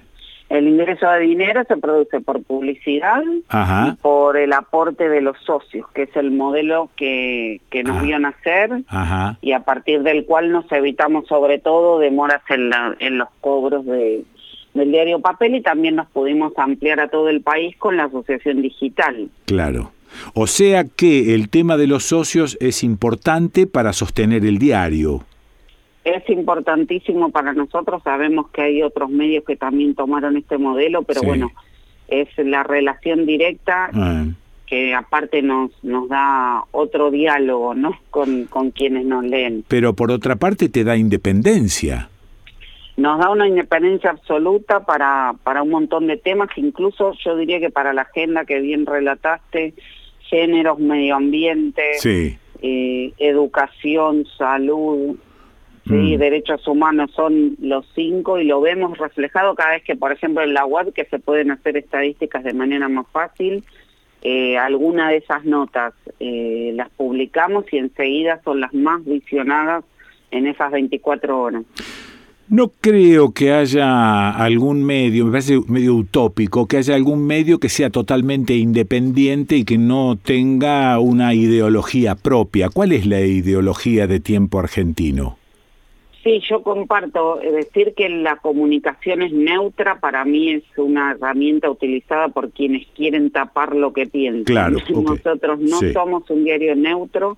Esos ejes de los que charlamos son los que nos interesan y los que nos con los que nos sentimos reflejados. Sí. La memoria, la verdad, la justicia, el género, la equidad, un diario de trabajadores para trabajadores. Claro. Donde van a encontrar que todo conflicto va a estar reflejado, un medio ambiente con mm. respeto, una mm. producción solidaria, cooperativa, recuperada, equitativa, con todos esos valores y por suerte tenemos muchos lectores y lectoras que los consideran de igual modo. Eh, es decir, que yo no trepidaría eh, al decir que es un diario de izquierda. No, para esas categorías que ahora parece que están mutando o reavivándose de maneras raras, pero no, no habría problema en, designarlo así. Claro, claro, está bien, está bien. No, yo, a mí me, esto, lo que dijiste recién, ¿no? No, no creo que haya algo que sea totalmente independiente, objetivo, etcétera. E, e, inclusive no me parecería bien que lo fuese. Necesito saber la identidad de lo que estoy leyendo. ¿Sí? Y es un poco de subjetivarse, ¿no? Como hace uno para hablar por fuera de uno mismo. Ya es una patología psiquiátrica. ya me gustó, ya me gustó. Bueno, eh, vamos un poco para atrás. ¿En qué momento surge Tiempo Argentino? Eh, que creo que pertenecía a esta, esta dupla este, Spolsky-Garfunkel. Sí, en realidad nació como un grupo de empresa, como un grupo de medios tomados por Spolsky, al cual hacia el final de, los medios o sea, avanzados eh, su existencia convoca a Garfunkel. Estaban, siempre queremos nombrar los compañeros de Radio América compartíamos el mismo edificio y después había un canal CN23, varias revistas de llamadas de elite como Newsweek, una de golf, etcétera. Pero bueno, eh, tenía todos estos productos donde estaba también Tiempo Argentino y empiezan a vaciarlo. Nosotros vimos que cerraban las revistas estas más de élite y dijimos, bueno, no mm. habrá público, no querrá invertir, etcétera, y nos encontramos con que en diciembre de 2015 mm. no nos abonaron más ni el sueldo ni el aguinaldo y ahí empezaron las tratativas con ahora sí este grupo de Matías Arfunkel y Sergio Spolsky. Bueno, ¿y ahí qué pasó? ¿Cerraron tiempo argentino? Y ahí nosotros fuimos a cumplir como indica la ley a los reclamos necesarios en el Ministerio de Trabajo, después les asistimos ahí en la calle Callao, muchos compañeros que hayan tenido conflictos laborales recordarán esas oficinas. Mm. La empresa no se presentó en ninguna de las tres oportunidades, ni con apoderados ni con los abogados, con lo cual el Ministerio nos dio la potestad de permanecer en el edificio en resguardo de nuestras eh, herramientas de trabajo, ah, incluso con el compromiso de que queden de la misma manera, estábamos en resguardo de que no hubiera daño. Eso es, eh, ok, ok. Y ahí todos nos quedamos en unas guardias que armamos así como a modo hospital y custodiamos todo el tiempo el edificio. ¿Y ahí nace la cooperativa? Y ahí estuvimos tres meses indagando qué hacer, peleando, sacando un boletín para mostrar el conflicto, consiguiendo con festivales y cosas, fondos de lucha para poder mantener a los compañeros. Y el 24 de marzo de 2016 salimos a la calle con un especial de 16 páginas, como en la época de Spolsky teníamos 74, eh, pero bueno, nos financió otra cooperativa que se llama Gráfica Patricios, que nos prestó el papel y la impresión y nos pusimos con nueve gazebos de, Plaza de Mayo Congreso en la marcha y a las dos de la tarde no teníamos ni un ejemplar. Qué bárbaro, qué bárbaro. Bueno, vuelvo la palabra resistencia a mí me aparece todo el tiempo, ¿no? Que, que es una palabra que, que, no tiene ni éxito ni fracaso, es eso, es resistir. Y esto es lo que creo que... me estás contando. Sí, aparte me parece que es atemporal, ¿no? Frente a izquierda y derecha, me parece que la resistencia se actualiza, o sea, actualiza y siempre te puede acompañar. Muy bien. Muy bien. Bueno, eh, eh, ¿y qué pasó después? Porque yo eh, me enteré a lo largo de la historia que una patota entra en un momento dado como a sacarlos a patadas de allí o a romper todo. Exactamente, en el medio de esto, en este periodo donde no nos pagaban, aparece un personaje llamado Martínez Rojas, un empresario correntino que supuestamente provenía del ámbito del espectáculo que quería invertir diciendo que él era el dueño. Había intentado entrar varias veces al, diario con unos papeles X verificados por nadie.com. Sí. Eh, nosotros se lo prohibimos y bueno, el día 4 de julio de 2016 en un acto medio de inteligencia, no es casual porque era un domingo a la noche, que es el momento donde la mayoría teníamos franco dado que salía el papel ese día y Franco era en general domingo lunes, quedaban solo tres compañeros de guardia, los cuales entraron con un cerrajero, contrataron un cerrajero por una aplicación, hicieron que abriera la puerta y una patota de 20 personas, más Martínez Rojas, más Blander, que es la otra persona que está enjuiciada por esto, entraron a ese edificio mm. eh, que si hoy pasan, esa Amenábar 23, van a ver que está intacto en lo vidriado, con lo cual nosotros en una cadena que empezó a decir entraron al, diario, veíamos desde afuera mm. cómo eh, destruían. Eh, tapaban con nuestros propios ejemplares las ventanas, ah, tiraban graffiti, eh, hacían grafitis o pintadas con aerosol y veíamos exactamente tirar monitores, romper, estallar de los discos de archivos de fotos, destrucción total. Y todo esto con la ayuda de la policía, creo recordar y la verdad que recordas muy bien y nosotros lo recordamos permanentemente, una complicidad policial sin la cual no hubiera podido venir cualquier persona a las 11 de la noche, a las 12 a decir, hola, entro porque es mi, mi lugar. Qué bárbaro. Bueno, eh, de eso se recuperaron también. Sí, nosotros decimos que hay dos recuperaciones, ¿no? Esta segunda son como dos fechas fundamentales para nosotros.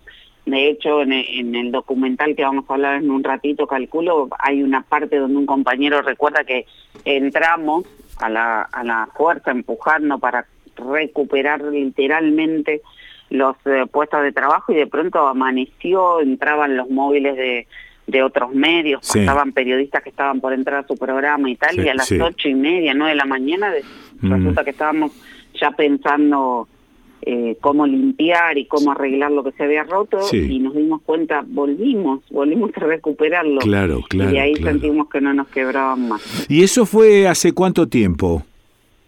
Y siete años. Ajá. Bueno, eh, siete años, lo mismo que las cooperativas. De hecho, eso fue cuatro meses después. Nosotros nacimos en abril, el 19 de abril del 16, y el 4 de julio del 16 pasó este episodio. Todo esto está contado en el documental. Sí, está contado en ese que tiene la palabra resistencia porque es la que nos tiene en pie de la resistencia a la existencia. Sí, qué maravilla. Bueno, eh, ¿qué más querés contarme, Malena? Porque yo lo que quiero... contar que hasta el 31 de julio está libre para verse el documental en Cinear. Ah, sí. Así que totalmente gratuito. Bueno. Es, es buenísimo, va, que nos hayan dado esa oportunidad hace 10 días del 21 al 31 y también que nos escuchen si quieren en Radio Madres los sábados de 11 a 13, te aviso con tiempo. Lamentablemente la distribución del papel en el país nos resulta imposible, pero pueden entrar a la web que es tiempoar.com.ar y ahí están todos los pasos para quienes se quieran asociar. Eh, ¿Qué dinero necesito para asociarme? ¿Cuánto hay que poner? Ahí depende, los dejo elegir porque hay aportes únicos para quien quiera un apoyo único. El, a quien vive en AMBA va a poder aportar para asegurarse su diario papel, ah. más algún aporte más. Hay aportes digitales, así mm. que cada uno desde donde lo haga va a ir viendo. ¿Dónde están las máquinas que imprimen ese diario papel semanal? Están en Avellaneda. Están en Avellaneda. Nosotros en la redacción tenemos solo los escritorios y el envío en PDF, pero la máquina que es muy larga y muy grande, está, en Avellaneda. ¿Pero esa máquina es propiedad de la cooperativa o ustedes, eh, digamos que tercerizan el laburo? No, nosotros lo tercerizamos porque es un, una tarea que está quedando solo tres imprentas por lo menos acá en ah, ambas. Mira y bueno, compartimos con otros medios esa impresión, mm. es como muy grande, muy difícil de adquirir. Realmente si tuviéramos que elegir qué adquirir, eh, si nos viniera muchísimo dinero, así que nos ganáramos algún premio de, de Quiñela de Loto, sería un lugar propio, un espacio. Nosotros alquilamos el local donde estamos. Claro. Bueno, Malena, ¿qué más? Eh, que más que, mm, a ver, que, creemos que la comunicación es un derecho, y que todas estas redes que podemos hacer y en cada lugar que nos invitan poder contar nuestra historia, tiene que ver con eso, momentos de tanta incertidumbre, de resistencias, a veces de días peores y más aplacados y aplacadas, ¿no? Y otros creemos que es por, por esta, que tenemos cosas para decir que están reflejadas ahí, que nos enorgullecen, pero además que creo que convocan a un montón de pares y que tratamos de hacer un medio para pensar, no para decir una verdad revelada. Ah. Gracias, Malena, te mando beso grandote. Por favor, gracias a vos, Kiki. Un beso enorme, orgullo de estar en tu programa y gracias por el interés. Bueno, eh, la escuchaste a Malena Wiener o Malena Wiener, una de las trabajadoras de tiempo argentino. Metete en la página a ver si podés, a ver si podés colaborar, a ver si podés asociarte a tiempo argentino. Qué maravilla, la resistencia. ¿Y dónde escuchaste a Malena Wiener? ¿Y dónde la vas a escuchar? Eh, en el desconcierto.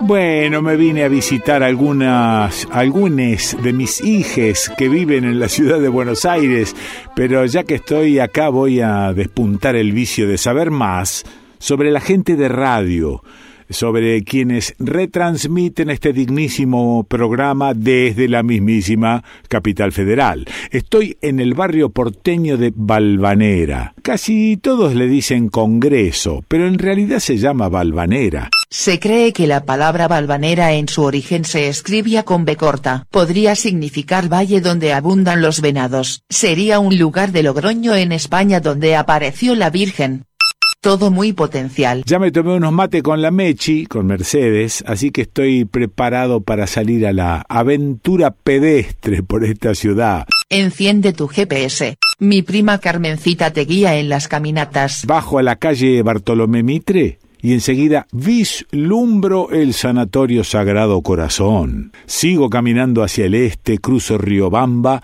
me tiento con un café, pero la oferta es un Starbucks que no me atrae del todo. Bien no sé por qué. ¿Qué cosa late? Que si lo quiere late. Que quiere un café con leche. No sé cómo le dicen ahora. ¿Quiere agregar un sabor?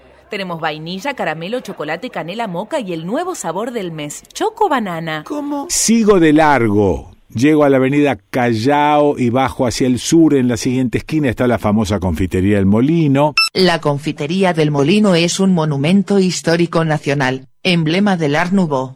Cerró sus puertas en 1997. Pero el feca porteño se sigue postergando. Cuando cruzo la calle me quedo impávido unos cachitos, unos instantes frente al edificio del Honorable Congreso de la Nación. El Palacio del Congreso de la Nación tiene una superficie de 9.000 metros cuadrados, 430 de patio y 1.100 aberturas. Muy lindo todo.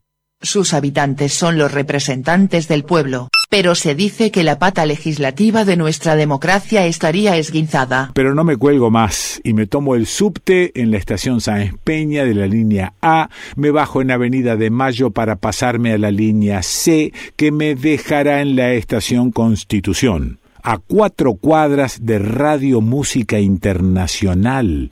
Luis Ferrari Paleo, ¿estás por ahí? Por aquí estoy, don Quique, menos mal que no me tomé de su mano, porque si no me caía del mapa ya. no se mareó con tanto subte, con tanto... Sí, sí me mareo, pero los recuerdos vienen rápidamente y, y me acuerdo de un paleo de Rosario, que era un tipo que sabía mucho de radio y de música, y no sé si sos vos, o sos el hijo, o no sé qué. Dicen que dicen que soy yo, ah, que fui yo, no sé, porque pasan tantos años que ni me acuerdo casi. bueno, un gustazo, un gustazo estar en contacto contigo nuevamente, después de tantos años como bien lo dijiste. Sí, realmente, realmente. Cuánta historia, cuánta historia de radio. Sí, es verdad, es verdad. ¿Cómo fue que cómo fue que arrancamos? ¿Cómo fue que arrancaste? Sos locutor, este, te gustó siempre la electrónica, ¿cómo, cómo es esto? Y sí, y la verdad, quizás, no sé si se llamaba, ni siquiera sé si se llamaba ya electrónica la carrera, porque en aquellos tiempos no existía ni la carrera de electrónica. Cuando te anotabas en la facultad tenías que ser electricista en realidad. Y después vino la electrónica. Sí, es verdad. Claro, era aparte era todo válvula, no había transistor. No, un papelón. Vos sabés, eh, Quique, que cuando tuve la suerte, por, eh. por aquello de los intercambios culturales y cosas así, este, de estudiar en Alemania. Ah. Y en Alemania me recibí, cuando vine aquí para revalidar el título, eh, me muestran, un, me dan un ejemplo de lo que es un amplificador eh, en la Facultad de Ingeniería de Ciencias Exactas, ahí en Avenida Pellegrini, entre Colonia y Ayacucho. Sí, señor. Este, y me muestran y era una válvula, una sola válvula, una válvula gigantesca, eh, una esto es un amplificador, me dicen, wow. Y después tengo que luchar para que me den el título. No, seguro, seguro. O sea que, o sea que ni siquiera tenían las 6L6 en push-pull. No, pero eso, eh, eso era producto de Spielberg. Después vino la película. Ay, qué bonito. Me quiero matar. como porque me acuerdo de las 6L6? No sé, pues, las cosas que habremos hecho con esa válvula, ¿no? Bueno, ¿y qué, por qué me dicen que de alguna manera estuviste relacionado con el flaco Biagioni en Rosario? Y porque creo, como bien decís vos, el flaco Villajones, y ahora se viene eh, el día, ¿no? El mes que viene de la radiofonía. Sí. Y yo yo yo la catalogo como eh, lo catalogo como día mundial sí y vos dirás por qué mundial si el que le inventó el amplificador digamos así de, de, señal radiofrecuencia le inventó otro pero el formato de radio como la como la hacen algunos sí es invento nuestro, Ah. invento de ellos. Nuestro no, el nuestro es otra historia. Claro. El tuyo y el mío es otra historia Sí, aparte. sí, sí. Pero la relación es por una razón muy sencilla. Eh, el flaco fue, vos lo sabés bien, eh, un aventurero. Sí, eh, total. De, total, total. Y me acuerdo, me viene a la mente con esto, por ejemplo, con un día como el de hoy, el de ayer, con, como decía él, las inclemencias del tiempo. Ajá. En una oportunidad se le caía la antena Sí, de la radio que sí. él había creado. Sí. Y estaba ladeada la antena. Ah, Y, y siguió emitiendo, siguió emitiendo. Al día siguiente la ciudad entera, toda Rosario, estaba dando vueltas buscando dónde estaba Canal 19, modulación de frecuencia sí. estereofónica. Sí, sí, sí, y andaban buscando porque, claro, eh, no no queda bien decir que era clandestina porque no era clandestina si no existe una ley que lo diga. Exactamente. tiempos, Sí, pero el, el- miedo estaba igual, ¿eh? Yo, estu- yo estuve igual, sí. mucho en la casa del flaco y el flaco tenía mucho cagazo. Lo hacía igual porque era un aventurero, como vos dijiste, pero tenía mucho susto, por eso eh, decía algunas cosas y no especificaba demasiado. No, no, no. Y te digo que lo que entrábamos a la radio y colaborábamos a nuestra, a nuestra, Mm. a- según nuestro criterio, nuestro eh, sentido de la música, porque Sí. nos permitía hasta eso, ¿no? Sí, Opinar claro, y, claro. y eh, los que llegábamos ahí, le levantábamos el ánimo, le dice- tratábamos de quitar el medio, el miedo, pero él mismo a nosotros nos infundía Sí, miedo. claro, claro, claro. Che, esto, miedo. estamos hablando de la década del 70, ¿verdad? 70, del año 70, eh, el 80, el comienzo de los 80 Sí, también. sí. Fue una historia larga, fue una Sí, historia larga. sí, Vos dijiste en una oportunidad, eh, si mal no recuerdo, fue el año pasado, Sí. con el, el tema de la radiofonía, el día de la radiofonía, este, que la única emisora de radio que tenía una FM era una radio de Santiago del Estero. Ah, claro. Eso era una, Sí. claro, eso era algo que él discutía mucho, porque Sí. él decía que la primera era la de él Sí. y que había una aquí en Buenos Aires. Qué bonito. eh, pero bueno, esas Qué cosas, ¿no? bonito, qué bonito. Y aparte todo, todo, todo armado hoy diríamos, ¿no? A pedal. ¿No? Todo era, todo era a pedal. Una pequeña emisora arrancando en Rosario con mucho cagazo de los camioncitos que tenían el radiogoniómetro y que iban detectando. Toda una sanata este, muy grande, pero que era parte de una gigantesca aventura también, ¿no? Y hermosa aventura, Sí, hermosa sí, aventura. sí, y emocionante, mira, emocionante por otro lado, porque eh, cuando lamentablemente sucedió, y esto por eso te nombraba a los 80 también, Sí. este, cuando sucedió lo de las Malvinas, Sí. en una oportunidad a las once y media de la noche, eh, golpean la puerta, porque Mm. viste, en casa de Herrero cuchillo de palo, no había señor. timbre, había que golpear la puerta. Exacto, sí. y golpearon la puerta y había un, un camión del ejército afuera con todos los muchachos viste ahí con la ametralladora en mano. Sí. Eh, no sé si esto se ha contado mucho pero así fue. Este y el flaco abrió la Sí, puerta sí. y dijo le dice aquí funciona una emisora de radio un- uno ya viste con jinetas sobre el hombro como sea con grado y dijo y, y el flaco se entregó dice y sí dice qué le puedo decir eh, bueno, aquí llegamos nosotros, dice, no se preocupe. Y el flaco ya ni contestaba. No, le pusieron una consigna afuera, Ah. dos muchachos, porque dice, donde funciona la emisora de radio, Sí. tiene que haber guardia para protegernos. qué maravilla. Qué- me Esa imagino el cagazo del flaco cuando abrió. No, es tre- tremendo. Eh, si era flaco, estaba más flaco. Si Sí, claro, tenía el cabello claro, largo, claro. lo tenía, le llegaba a la cintura. Pero Bueno, a ver, cosas. contame qué es Radio Música Internacional. Bueno, ya que pasamos por el flaco, Sí. te cuento cómo empezó la historia. eh, la trato de hacer breve. Dale, dale. Este, no, pero si no te desbanco, te desbanco ahí, ¿viste? no, lógico. Este, yo tengo, eh, yo tengo, bueno, después te voy a contar esto, pero empecemos por la historia.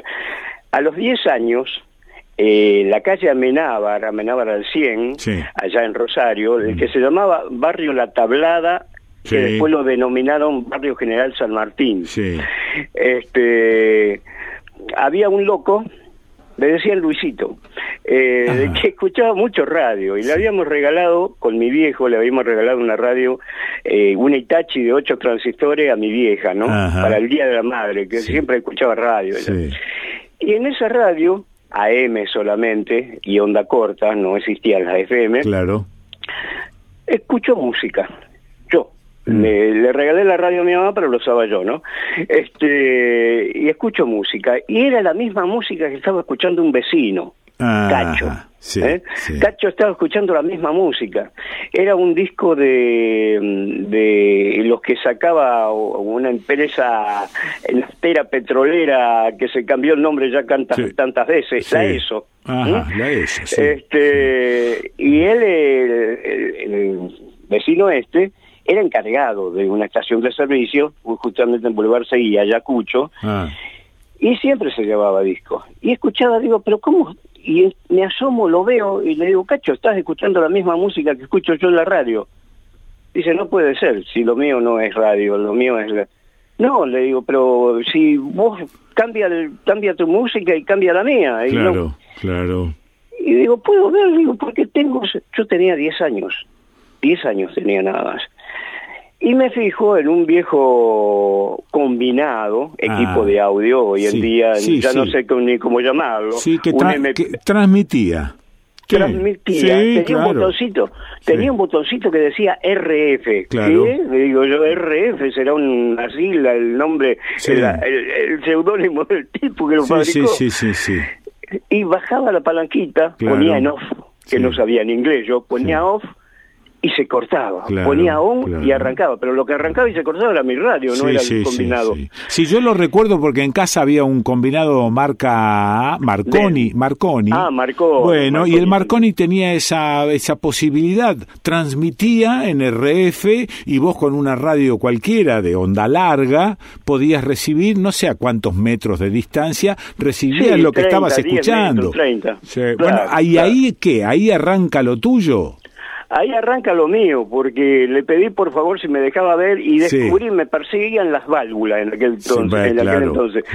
Y era una valvulita nada más. Era una valvulita la que hacía de emisor. Eso es. Y bueno, y este, lo copié lo copié con 10 años y a mí que ya me gustaban los cablecitos, me decían panita el ingenieri.